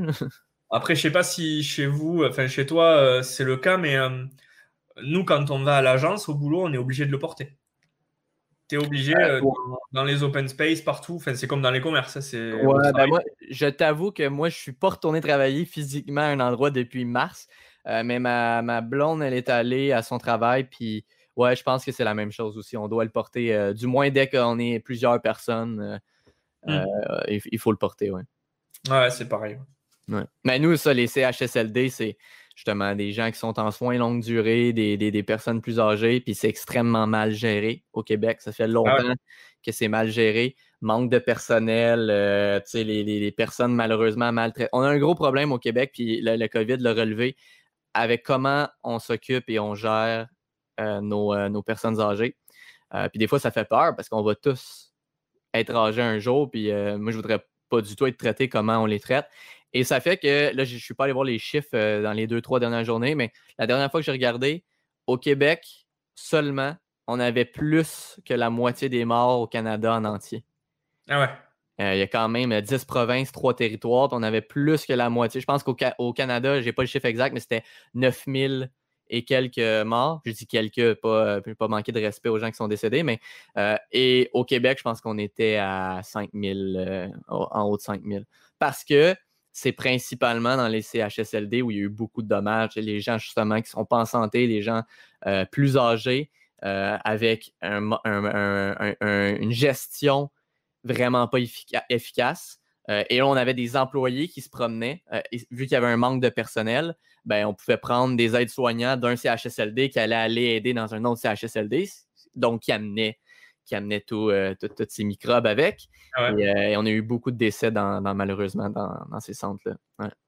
Ah ça c'est. Après, ouais, c'est la gestion. Enfin, nous, euh, on, va, on va rien pouvoir faire là-dessus, mais, mais ouais, c'est vrai que bah, après, c'est. Euh, en France, c'est, je pense que les mesures, elles sont bien tenues dans les établissements comme ça. mais évidemment, il manque du personnel. Donc là, pareil, il y a des, il y a des va-et-vient de, de personnes d'établissement en établissement souvent. Ouais. Euh, cette période, mais bon, après pour l'instant, il n'y a pas eu euh, plus de cas que ça euh, personnellement là où, là où est ma grand-mère, mais c'est pas si pareil. Tant mieux. on va revenir dans une, dans une vibe un peu plus positive que le COVID. je, veux, je, veux, je veux aborder un peu justement les, les thèmes et les franchises que tu collectionnes. Hum? Juste avant qu'on aille dans le vif du sujet, par contre, je vais, je vais fermer la parenthèse des, euh, des, réseaux sociaux de tantôt puis de comment on gère nos YouTube en te demandant ton avis. Je n'ai pas encore commencé à publier le, podcast. Euh, j'attendais d'avoir quatre épisodes pour être sûr d'avoir au moins un mois euh, d'avance de prix. donc, je vais commencer à les publier en, octobre, probablement d'ici une semaine ou deux. Est-ce que, si exemple, si c'était toi, tu étais à ma place, est-ce que tu le publierais sur le French Channel où, où je faisais que des, des critiques de, figurines et où j'ai la, grande majorité de mes gens quand même, euh, ou tu irais avec mon autre chaîne que j'avais qui servait à rien, qui était une chaîne test de vlog que je pensais utiliser pour ça. Euh, comment tu verrais ça euh, si c'était toi qui étais dans, mes souliers? Pour, pour, pour celui-ci en particulier ou pour tous? pour, pour, tout. J'aimerais que ça dure longtemps si je suis capable d'avoir des invités parce que, comme je te dis, c'est vraiment en ce moment en quatre épisodes d'enregistrer c'est mon projet dans, la dernière, dans les deux dernières années que je prends le plus de plaisir à faire. J'aime énormément discuter avec les gens de tous les milieux. je consomme moi-même énormément de podcasts. donc, le but, c'est ça serait que ça dure longtemps, mais oui, pour, pour tous les épisodes, l'ensemble du podcast. Alors, moi, je te dirais, si c'est le truc où tu prends le plus de plaisir, il faudrait aussi que tu aies un petit retour dessus quand même, ça serait pas mal. Hein ça serait pas mal d'avoir un peu de visibilité. Donc je te dirais de le mettre sur euh, Fringe Channel. Ok. Pour moi, pour moi, hein, c'est juste. je te demande ton avis, je suis quand même très curieux. De, deux, pourquoi? Parce que ben, celui d'aujourd'hui, en tout cas avec moi, ça se prête bien à ta chaîne aussi. Les autres, euh, je sais pas du tout, mais en tout cas, celui-ci se prête bien. Et, et de trois, c'est parce que ta chaîne a déjà des abonnés, a déjà une communauté. Euh, qui, elle, sera déjà un peu présente au début. Et c'est ce qu'il faut. C'est si tu postes sur, un, sur une chaîne où tu as, personne, où tu as 10 personnes, ça va être très très difficile d'avoir un retour, une visibilité. Ouais. Et moi, je pense que pour encourager ton projet, il faut le poster et avoir un peu de visibilité au début pour, euh, pour te donner un peu, de, un peu de force sur le truc. Moi, je le relayerai évidemment. Hein. Dès que tu postes cet épisode-là, je le, je le, balancerai partout. Ça, il n'y a pas de souci. Mais euh, ouais, je, pense je ferai une, comment dire, je ferai une, euh, une playlist podcast sur, sur ton Fringe Channel et je balancerai tout là-dessus et je centraliserai là-dessus. OK, je le prends, je le prends en considération parce que je me posais la question, puis euh, comme tu dis, cet épisode-là se prête énormément euh, au French Channel, mais euh, ma première invitée que j'ai faite, c'est une fille qui est, qui, est instructrice PADI, donc en, plongée en apnée. Mmh. C'était super intéressant. On a parlé de voyage, on a parlé de, justement de plongée, de diversité. j'ai un invité c'est mon ami d'enfance. Celui-là est un peu plus sous forme d'anecdote parce que c'est une conversation entre deux amis. Donc, je ne sais pas quel, à quel point l'intérêt va être là pour les gens parce que des fois, on va à gauche, à droite. Bref, mais c'est ça. C'est pour ça que je me posais la question c'est que ça varie énormément. Tu sais, des fois, je vais recevoir euh, comme mon oncle et sa copine qui sont des musiciens. Euh, si je, suis, euh, je, pense que j'ai un cascadeur qui vit près de chez moi. J'aimerais l'inviter. Donc, tu sais, ça, peut varier. Mais tu marques d'excellents points pour la collectivité et les gens qui sont là au début pour moi, pour moi en plus, ta première chaîne, c'est Fringe Channel. Ouais. ce que tu as créé euh, sur, le, sur laquelle tu as créé le plus, et la, première fois, c'est celle-là. Ouais.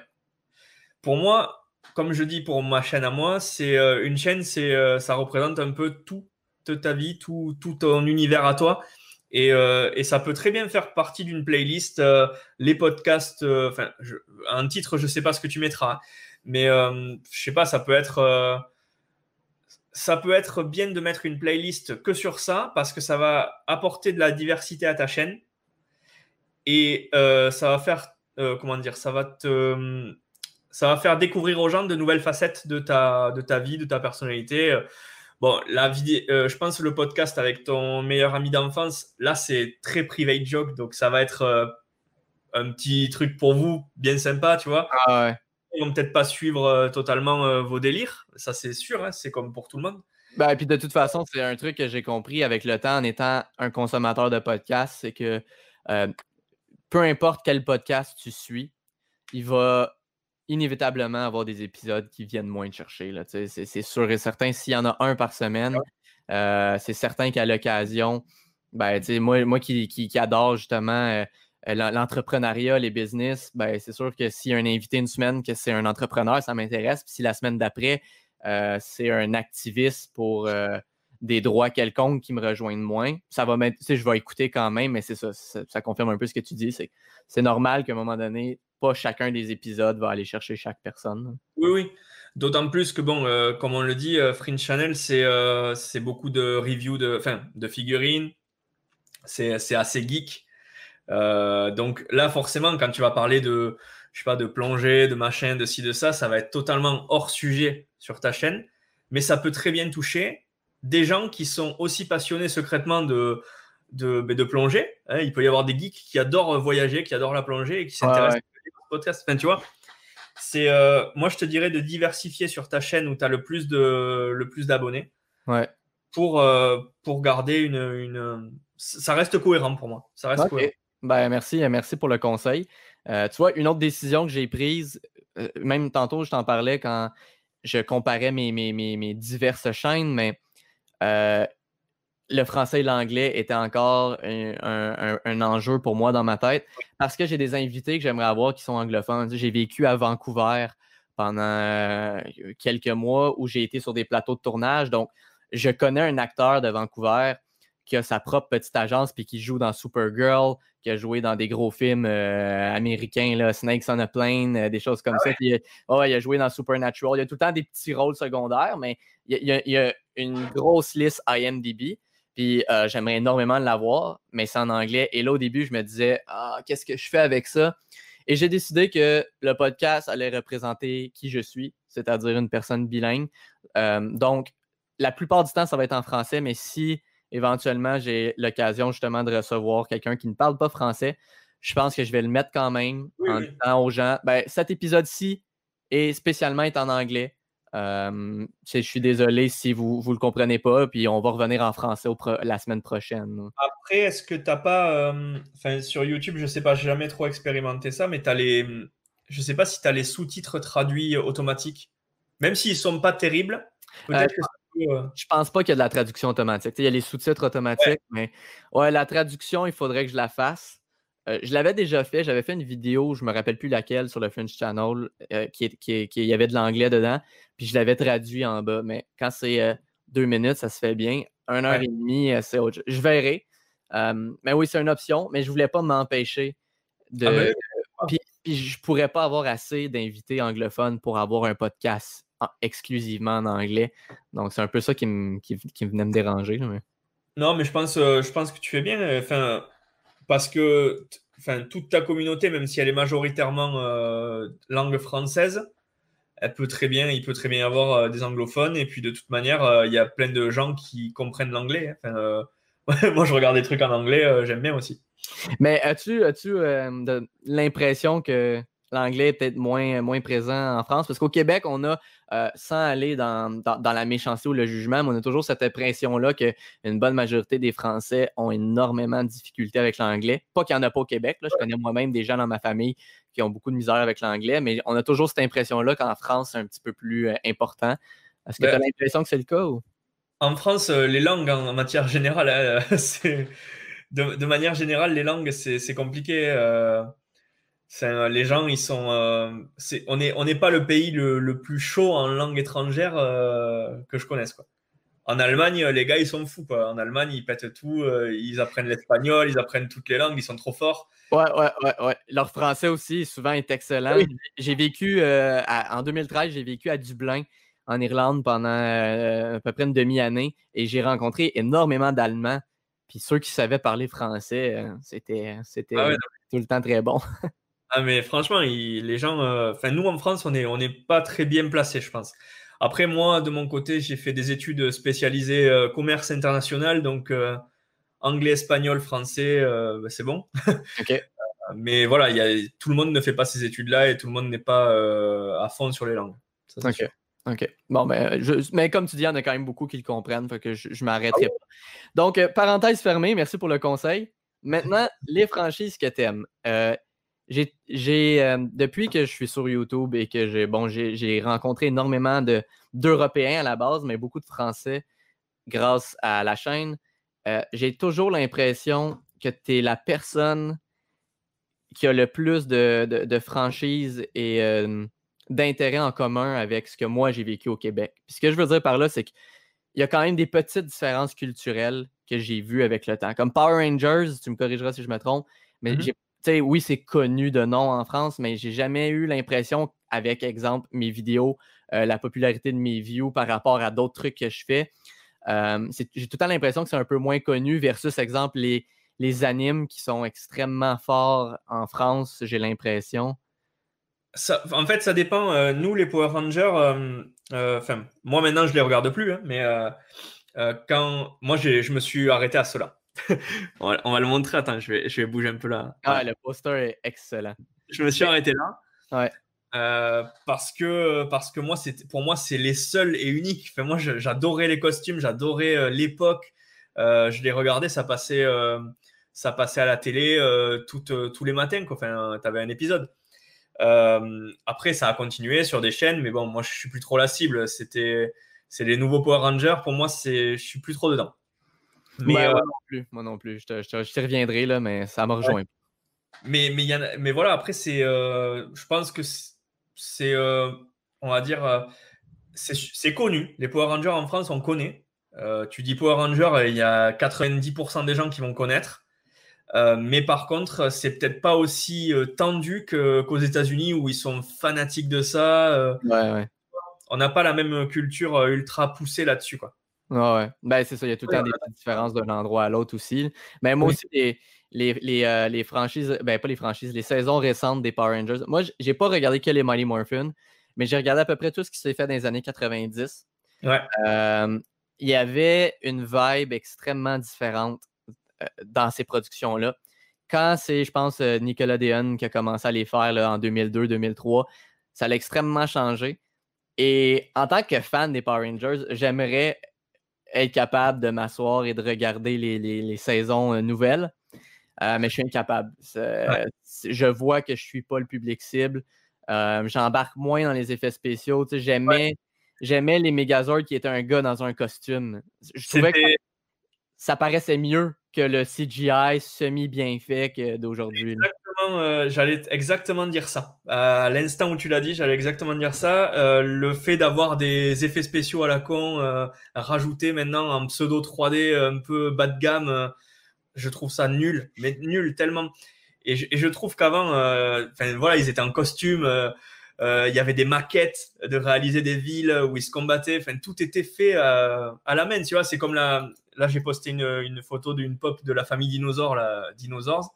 Ouais aussi, c'était pareil, c'était tout fait euh, en costume. Euh, c'était trop bien. Ça, c'était. Ouais, c'est ça qui venait le plus me chercher. Et on va se le dire aussi, ça, je, je, voudrais faire une vidéo éventuellement sur le sujet, mais tu sais, les Mighty Morphin, ils disent on a besoin de teenagers with attitude, fait, des adolescents. Mais on sait tous les deux très bien, il n'y en a aucun qui est adolescent dans, dans les acteurs. Ils sont, sont, tous dans la début vingtaine. Mais étonnamment, par contre, quand tu regardes les saisons plus récentes, ce sont un peu plus des adolescents, puis j'ai l'impression que ça aussi, ça l'aide pas. Même si dans les vieilles saisons, ils sont censés être adolescents, le fait qu'ils ne le sont pas, pour moi, ça l'ajoutait de la crédibilité quand ils se battent contre les monstres, des choses comme ça. quand tu regardes les saisons récentes, qu'on dirait un ado de 15 ans, euh, pas, maintenant que c'est rendu vraiment des adolescents, on dirait que c'est moins bon, moins crédible. en gros, ouais, le, le, fait que ça soit des, des plus jeunes, euh, c'est clair que tu t'accroches moins. Euh, puis nous, de toute façon, on a toujours, je pense, dans les années 90, été habitués à ça. C'est-à-dire que dans tous les films ou dans toutes les séries, American Pie et tout, euh, les gens, ils avaient déjà 30 ans, quoi. ils jouaient des gens qui avaient 17 ans. Ah c'était vraiment la mode dans ce temps-là. On a besoin d'un adolescent. Parfait, ouvre un casting call 28-32. c'est exactement ça. Et maintenant Maintenant, c'est l'inverse. Ils, mettent des très jeunes, 15 euh, ans, 13, euh, 14. C'est ouais, c'est exactement le même ressenti que j'ai euh, actuellement pour, pour ce qui sort. J'ai l'impression que des fois, même hors Power Rangers, pour certains scénarios, ça peut fonctionner. mais le problème, je trouve, avec Hollywood, c'est, et puis ça, c'est pas la première fois que j'en parle, j'ai l'impression qu'ils ont de la difficulté à bien trouver leur public cible. Euh, un exemple que j'ai toujours en tête là, qui commence à dater, mais euh, tu connais les Sentinelles de l'air? Oui, oui, oui. Thunderbirds, les, les marionnettes, puis les fusées. Puis... Ben, ça, c'est quand même une émission de marionnettes des années 60-70 que j'écoutais quand j'étais jeune. Mais quand ils ont fait le film, quand Disney a fait le film en, je pense, 2004, euh, les fans de Thunderbirds sont adultes depuis longtemps. Il, y en avait comme moi des, exceptions où j'étais plus jeune parce que mon père m'a fait découvrir beaucoup de vieilles choses. Mais les fans sont adultes et ils sont allés faire un film avec des ados. Euh, un des personnages principaux était un adolescent alors que dans la série, c'est un adulte comme les autres, c'est un des frères. Puis il y a la grosse sauce Disney pour enfants. Et ça fait que le film n'a pas traversé le temps. Il n'y a personne qui parle de ce film-là aujourd'hui. Ah ouais. Non, mais je me rappelle en plus de ce film-là. Euh, et ben, bizarrement, je ne l'ai pas regardé, mais j'avais vu la bande-annonce. Elle m'avait pas du tout enchanté.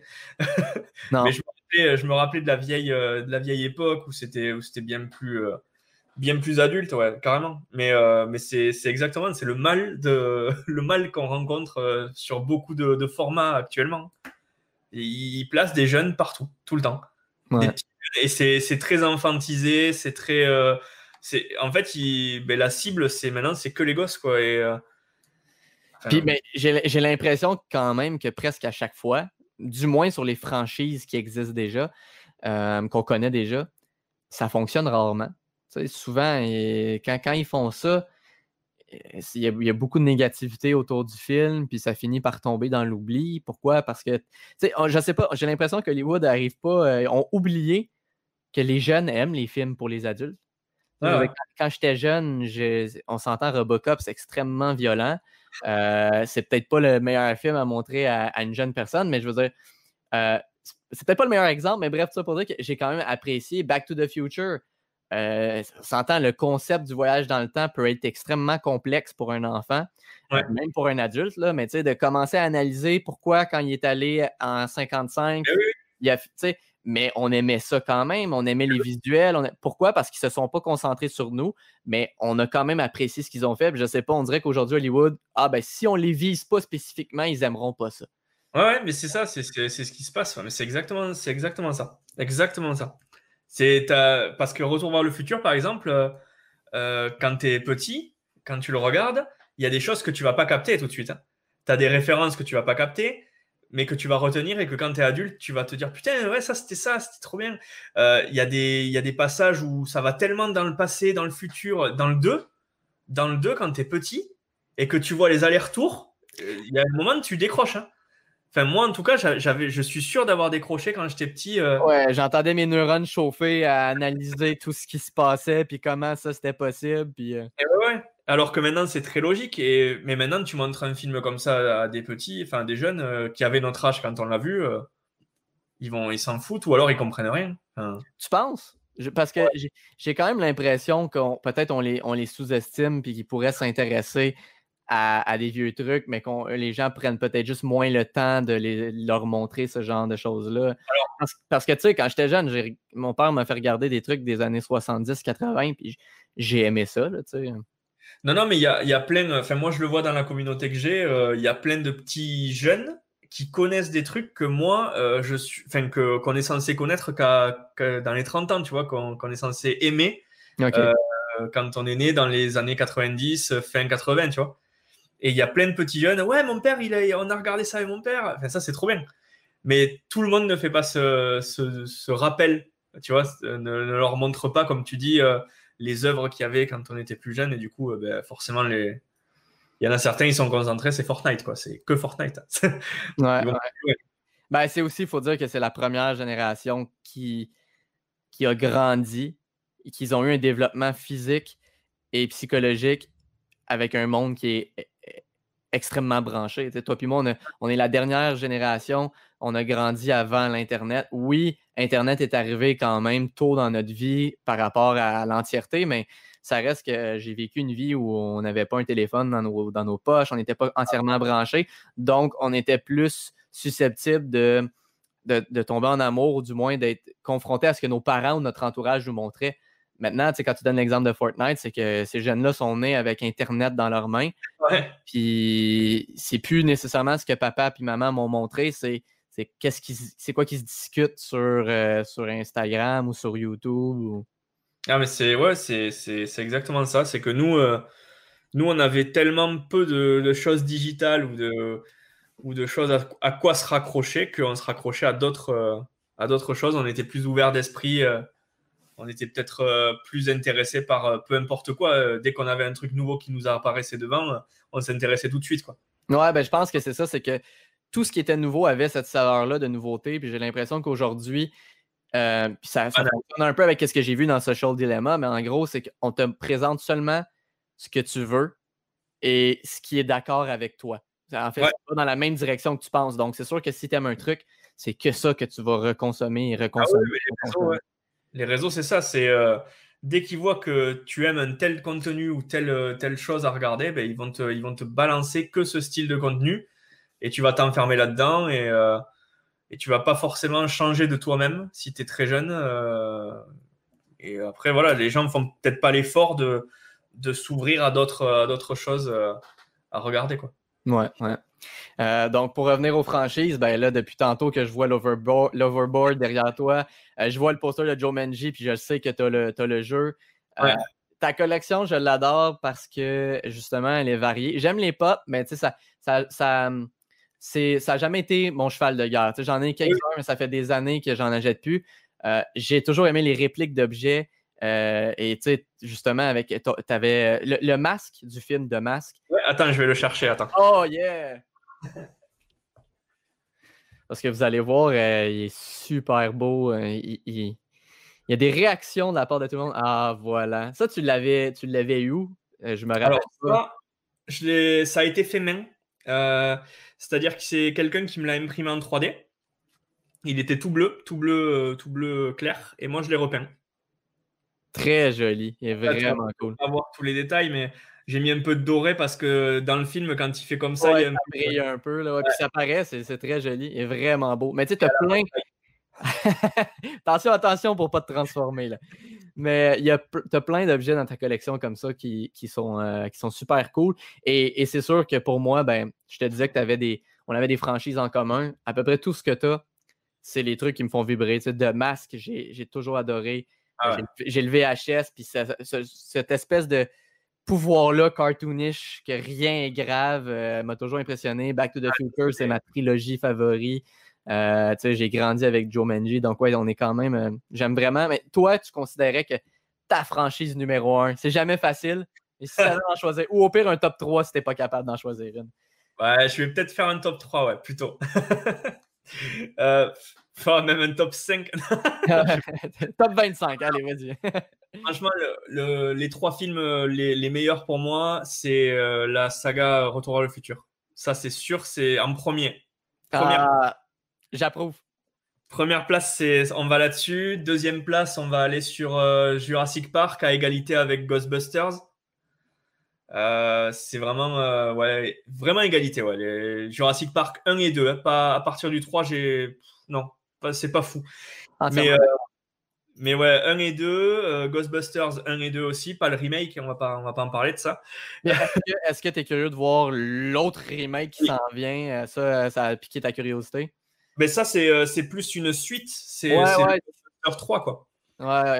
Euh, sachant que ça va être, euh, à ce que j'ai compris, la petite fille euh, ou, le, ou, le, garçon, je sais plus ce que c'est, mais ça va être de la famille de, de, Spengler, un truc comme ça. À ce que j'ai vu, il a la veste. c'est un hommage, c'est un hommage justement à, à l'acteur qui est décédé justement. Ouais, ouais. Donc non, non, ça, ça, il me tarde trop de le voir. Même, en fait, le, remake avec les meufs, j'ai bien aimé. Hein. C'est pas que j'ai pas j'ai bien aimé quand même, en fait. C'était dans l'esprit, mais euh, ça n'a rien à voir avec ce qu'on connaît. Quoi. Ah, il n'y a pas la même magie. Euh. Ben, c'est aussi le problème avec s'attaquer aux franchises. C'est, euh, ben, Jumanji. Ben, voilà, Jumanji, ça en est un que j'ai. Il y a des moments que je peux apprécier, mais ça aurait dû avoir un autre nom que Jumanji. C'est pas, c'est pas Jumanji. Comme film, si tu le regardes seul, ça peut être intéressant, mais de l'appeler Jumanji, pour moi, c'est un gros cash grab. C'est vraiment juste d'aller chercher euh, la popularité d'un autre nom. Hein. Mais c'est exactement ça, sachant que, bon, en gros, en très gros, ils auraient dû, euh, bon, ils ont voulu le mettre euh, actuel, tu vois, avec le jeu vidéo, la console, tu rentres dans le jeu. Le principe, c'est ça, c'était tu joues au jeu de société, tu rentres dedans. au final, les deux films Jumanji qui sont sortis là, ça aurait pu être très bien des, des répliques de la série animée euh, qui avait et qui était vraiment euh, l'univers Jumanji où tu voyais vraiment la vie de d'Alan dans la, dans la jungle euh, pendant de nombreuses années. Mais sauf qu'ils ont voulu, ils ont voulu le jouer, ben voilà, humour, gamin, pour les jeunes, pour les enfants. Le Jumanji de l'époque, il est pour les Enfin, on l'a vu quand on était enfant, mais il est un peu plus adulte quand même. Ouais. Même si quand tu le regardes maintenant, bon, tu as, des petits trucs avec le avec le chasseur, là, par exemple, bon, lui, c'est assez drôle. Tu vois très bien que c'est le père déguisé. Euh. ouais, ouais, oui, mais sauf que malgré ces petits côtés-là, quand même un peu plus drôles, euh, il y a quand même un ambiance. Tu, tu ressens le danger. Euh, oui. Tu as l'impression que ça va vraiment mal aller. Puis, pas ce que.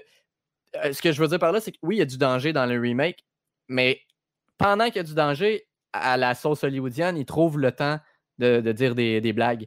Oui, voilà. Alors que c'est pas le cas dans le vieux. Quand il y a du danger, il y a du danger, on n'a pas le temps de se faire rire. Là, c'est...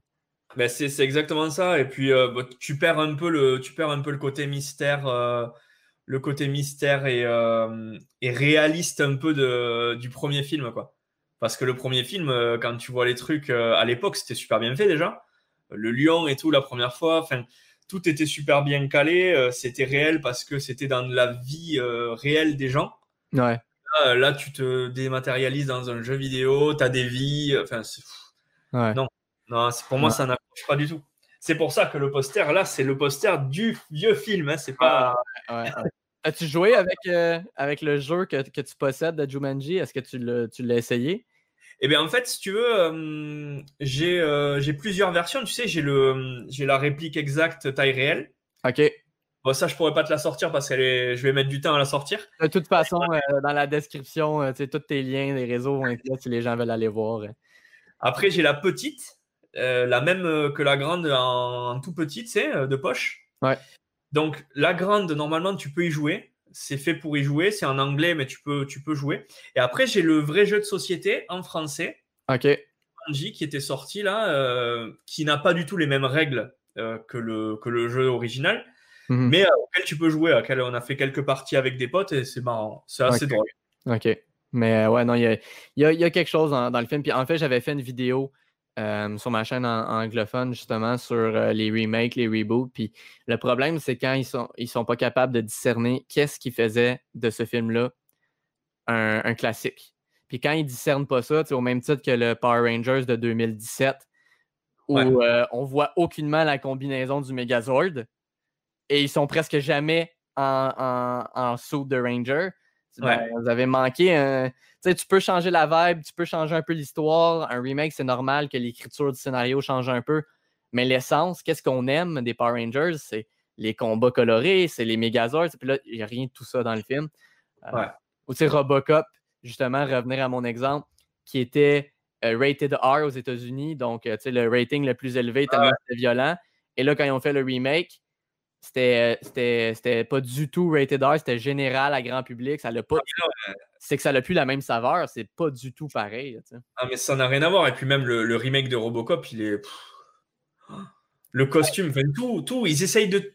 Moi, j'aimerais en fait qu'ils refassent le vieux Robocop tel qu'il était, au, millimètre près, mais avec une image de qualité, euh, tu sais, le refilmer vraiment, avec le genre le même costume, tu vois. je sais pas, sais pas ben, comment tu vas peut-être, je ne sais pas si c'est exactement ce que tu as en tête, mais tu vas peut-être être content de savoir que, euh, là, je ne sais pas si ça s'est perdu avec l'histoire du COVID et compagnie, mais c'était officiel qu'il y avait un autre remake, parce qu'on est dans le. On, est, on parlait qu'on était à l'époque des remakes, maintenant on est à l'époque des remakes des remakes, euh, de Robocop qui s'en vient, mais avec euh, un costume qui est pas mal plus comme l'original. Si, J'imagine qu'il ne sera pas 100% identique à des petits détails près, mais ça allait être ça. Ça allait être euh, de ce que j'avais compris, là, s'il y a des gens dans les commentaires qui écoutent encore et qui veulent me corriger, ils sont les bienvenus.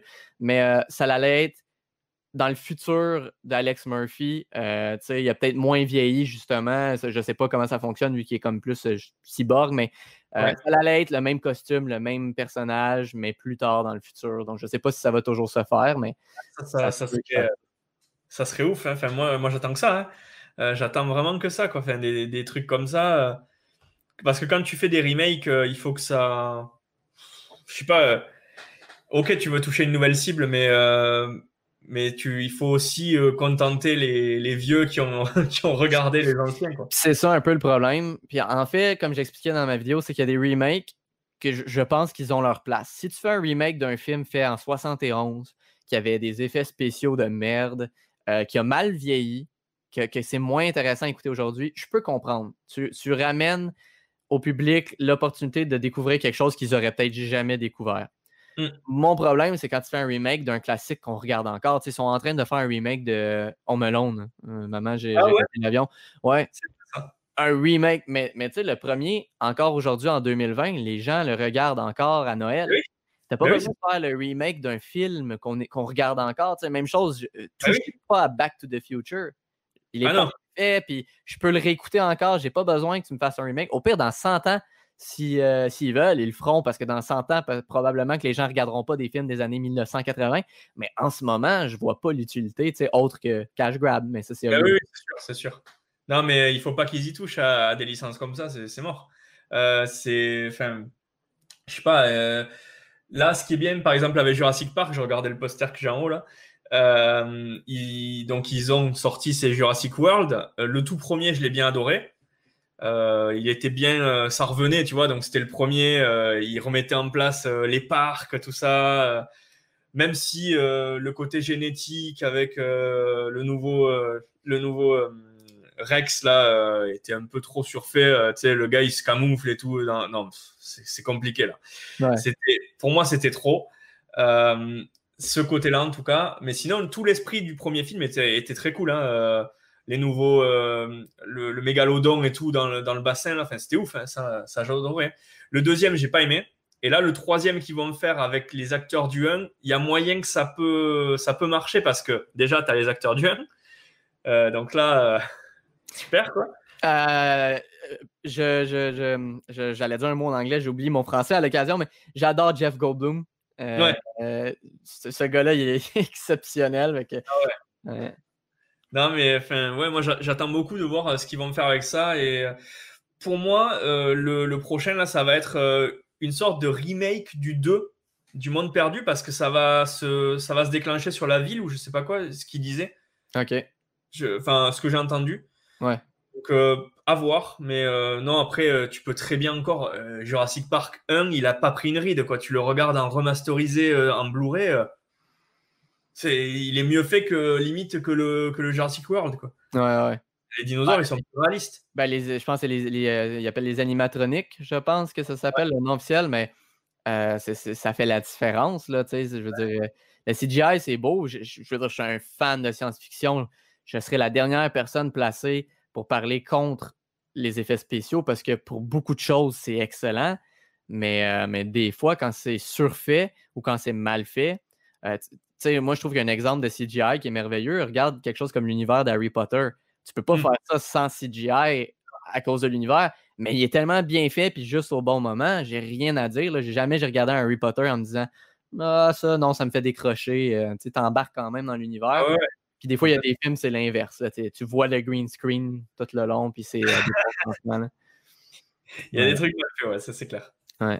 Euh, écoute, on est déjà rendu à une heure et demie. C'est à peu près la moyenne que je vise. avant de terminer, ça rejoint un peu l'autre question que je t'ai posée, mais différemment. Là, on va plus dans tes, dans tes collections. Mmh. Sais, ça aussi, c'est dur d'en choisir un, mais moi-même, il y a des trucs dans la collection que je chierais un peu plus pour des raisons sentimentales ou parce que j'ai eu de la difficulté à les obtenir. Donc, une fois que tu les as, c'est cool. Moi, j'ai mon Millennium Falcon en, ben là, on le voit pas, mais en Lego, qui est gigantesque, que, j'adore. mes Megazord, bien sûr. Toi, quelle portion de ta collection qui, te fait le plus triper, que, que tu aimes le plus re-regarder, puis regarder encore? Euh, ben moi, c'est bon, il y en a plusieurs des objets euh, et c'est pas forcément des figurines, c'est des objets de, de répliques de, de, films. Ça va être bah, le Jumanji taille réelle, ça c'est clair. Euh, L'ouvrir, euh, revoir un peu tout, enfin ça c'est c'est génial. Après récemment les deux casques des Power Rangers taille réelle. Sont, ouais, sont très cool hein. Ça franchement pour le prix, ça, ça a coûté 60 euros quoi. C'est trop bien, ils sont super jolis. Euh, j'attends le verre avec impatience. J'ai aimé que tu montes l'intérieur. Excuse, je, te coupe dans la question que je t'ai moi-même posée, mais le fait que tu as monté. Parce que j'ai trouvé que dans beaucoup de vidéos, les gens ne prennent pas le temps de bien montrer ça. Puis tu sais, dans ta vidéo, on voit vraiment bien comment l'ajustement fonctionne pour, euh, pour que ça tienne bien. Puis euh, trouvé ça cool. Ouais, parce que c'est un peu chiant à mettre hein, au début. Hein. Euh, il faut vraiment euh, déjà préparer tes molettes pour l'avoir bien à, à, bonne distance du nez, euh, les yeux bien, bien centrés. voilà, il faut, faut vraiment bien le régler. Mais sinon, ils sont, ils sont vraiment de bonne qualité. Alors moi, je dirais voilà, les casques des Power Rangers, le Jumanji. bon, le masque, il compte pas, même si c'est un objet de ouf, hein, j'adore. mais j'irais plus sur Terminator avec la réplique de la, du bras du film taille réelle que j'ai que j'ai customisé, que j'ai fabriqué un peu avec des objets que, que j'ai achetés. Euh, ça oui, c'est des trucs comme ça. Euh, ça c'est vraiment, euh, c'est les trucs que tu rêvais d'avoir gosse en fait. C'est les, les exactement, exactement. C'est exactement ça. C'est pas des figurines que tu peux très bien avoir en étant gosse, en étant adulte. Il y a des jouets d'enfance. J'avais fait une vidéo sur des tous mes jouets d'enfance. J'ai tout dans le placard. Hein, tout est là. Hein. Je suis très content de les avoir, mais c'est pas du tout ça. Les, les trucs les trucs qui m'accrochent, c'est vraiment euh, des répliques d'objets de films. Quand, euh, quand John Connor il met le bras dans le, dans le petit vase euh, rond, là, enfin, qui se le met dans le sac, enfin voilà, des trucs comme ça. Ah l'almanach des sports aussi, je pense ah, que tu as Attends, mais ça, je peux ah, Je vais, je vais d'ailleurs, pour les gens qui écoutent, je vais tout mettre, dans, comme j'ai dit tantôt, dans la description vous, euh, si vous êtes geek, vous êtes collectionneur, vous ne manquerez pas de, de vous euh, rincer l'œil avec ce que Jérémy euh, publie. Alors déjà, déjà il y a ça. Ah oui, l'étiquette. Donc le ticket de caisse Almana, voilà, avec le prix. On a ben, évidemment la poche, voilà qui est un peu pliée, mais c'est la poche du magasin. Ouais. Et ensuite on a le petit Almana ici, une réplique avec euh, vraiment, euh, vraiment les. Ah, c'est ça, toutes, les informations sont là. Euh, très cool. Très cool. Ben, ça, c'est ça, ça, tu vois, ce que tu as dit, les objets, les répliques d'objets, j'en ai pas. J'en ai pas vraiment dans ma collection, puis c'est toujours ce qui m'a manqué. j'aimerais avoir des, des sabres laser de, de Star Wars. Euh, justement, Back to the Future, il y a plusieurs trucs que je ne dirais pas non. Mais euh, très cool, très cool, très super belle collection. Euh, je vais vraiment, je, viens de le dire, mais les gens pourront aller voir tous tes liens dans la description en bas, mais sinon, on cherche Modi sur les réseaux sociaux. On va te, on va te trouver facilement.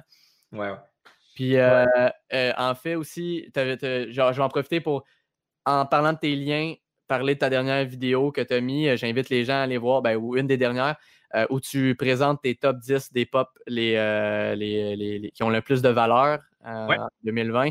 Donc, super intéressant. J'ai fait la conversion, si ça t'intéresse. Tu as dit que tu avais 269 pop, c'est ça? Oui, c'est ça. 269 pop, pop à 4746 euros. Alors, pour nous, au Canada, avec notre bel argent Monopoly, ça nous fait 7390 dollars canadiens. Donc, c'est voilà. J'invite les gens à aller voir, aller euh, voir tes réseaux, aller euh, de toute façon, ceux qui sont ici, probablement qui sont déjà familiers avec toi, mais tu partages énormément de belles photos, de belles vidéos. Euh, je pense que tu avais acheté une caméra aussi récemment. ouais, ouais. J'ai changé, il, faut changer. Je suis passé à la 4K là parce que ça faisait des années que j'étais en 1080. Et c'est extrêmement très joli. Très, très, pour vrai, tes photos, tes vidéos, la qualité, elle est, euh, elle est, magnifique. Et je te coupe 5 secondes. J'ai oublié. Euh, évidemment, il y a un objet dans la collection qui est plus sentimental qu'un overboard, etc. C'est la réplique du Turboman euh, pour tous ceux qui ah, ont. Mais oui, mais oui. tu veux le voir? Ouais, certainement. Attends, j'arrive. Donc, euh, Turboman, euh, la course aux jouets au Québec, je ne sais pas comment ils l'ont traduit euh, en France, mais un film culte avec Arnold Schwarzenegger où tout le long du film, pour ceux qui ne l'ont pas vu, il recherche le Turboman pour offrir en cadeau à son fils parce qu'il a oublié d'aller l'acheter. Il est magnifique. Voilà. Maintenant, il... est protégé, donc je peux le prendre. Avant, je ne pouvais pas trop, mais là, ça va. Il est gros en plus, hein? on dirait que j'avais oublié ou j'avais pas réalisé dans ma tête, il y avait la dimension d'une figurine 6 pouces ou quelque chose comme ça, mais il avait, euh, en fait, il fait 42 cm, un truc comme ça. Ok, ok. Et là, je te montre un petit avant-première. Oh. Il n'est pas encore fait. Bah, là, c'est une petite version, mais elle sera de la bonne taille, euh, la même taille que le Turboman. Waouh! Ah oui, c'est quoi déjà son nom? Son nom m'échappe. Donc lui, c'est Dementor. Dementor, eh oui, le, méchant, euh, le méchant dans Turboman. Il était excellent. Donc ça, on est en train de, on est en train de le faire aussi avec, euh, avec Ipslab euh, qui, qui, fait, euh, qui fait les impressions 3D. Et on va faire pareil que le Turboman, on va le faire en taille réelle, repeindre avec la boîte, etc. Très cool, mais merci pour cette avant-première. vraiment, je le répète, mais tu es, plein de talent. J'adore ce que tu publies. Puis, tu sais, juste des trucs comme ça, un peu plus manuels, créatifs, c'est extrêmement impressionnant. Alors, j'invite les gens à aller suivre le développement du Dementor sur tes réseaux sociaux. Et tu sais quoi, euh, j'avais pas d'ordre précis pour la publication des épisodes.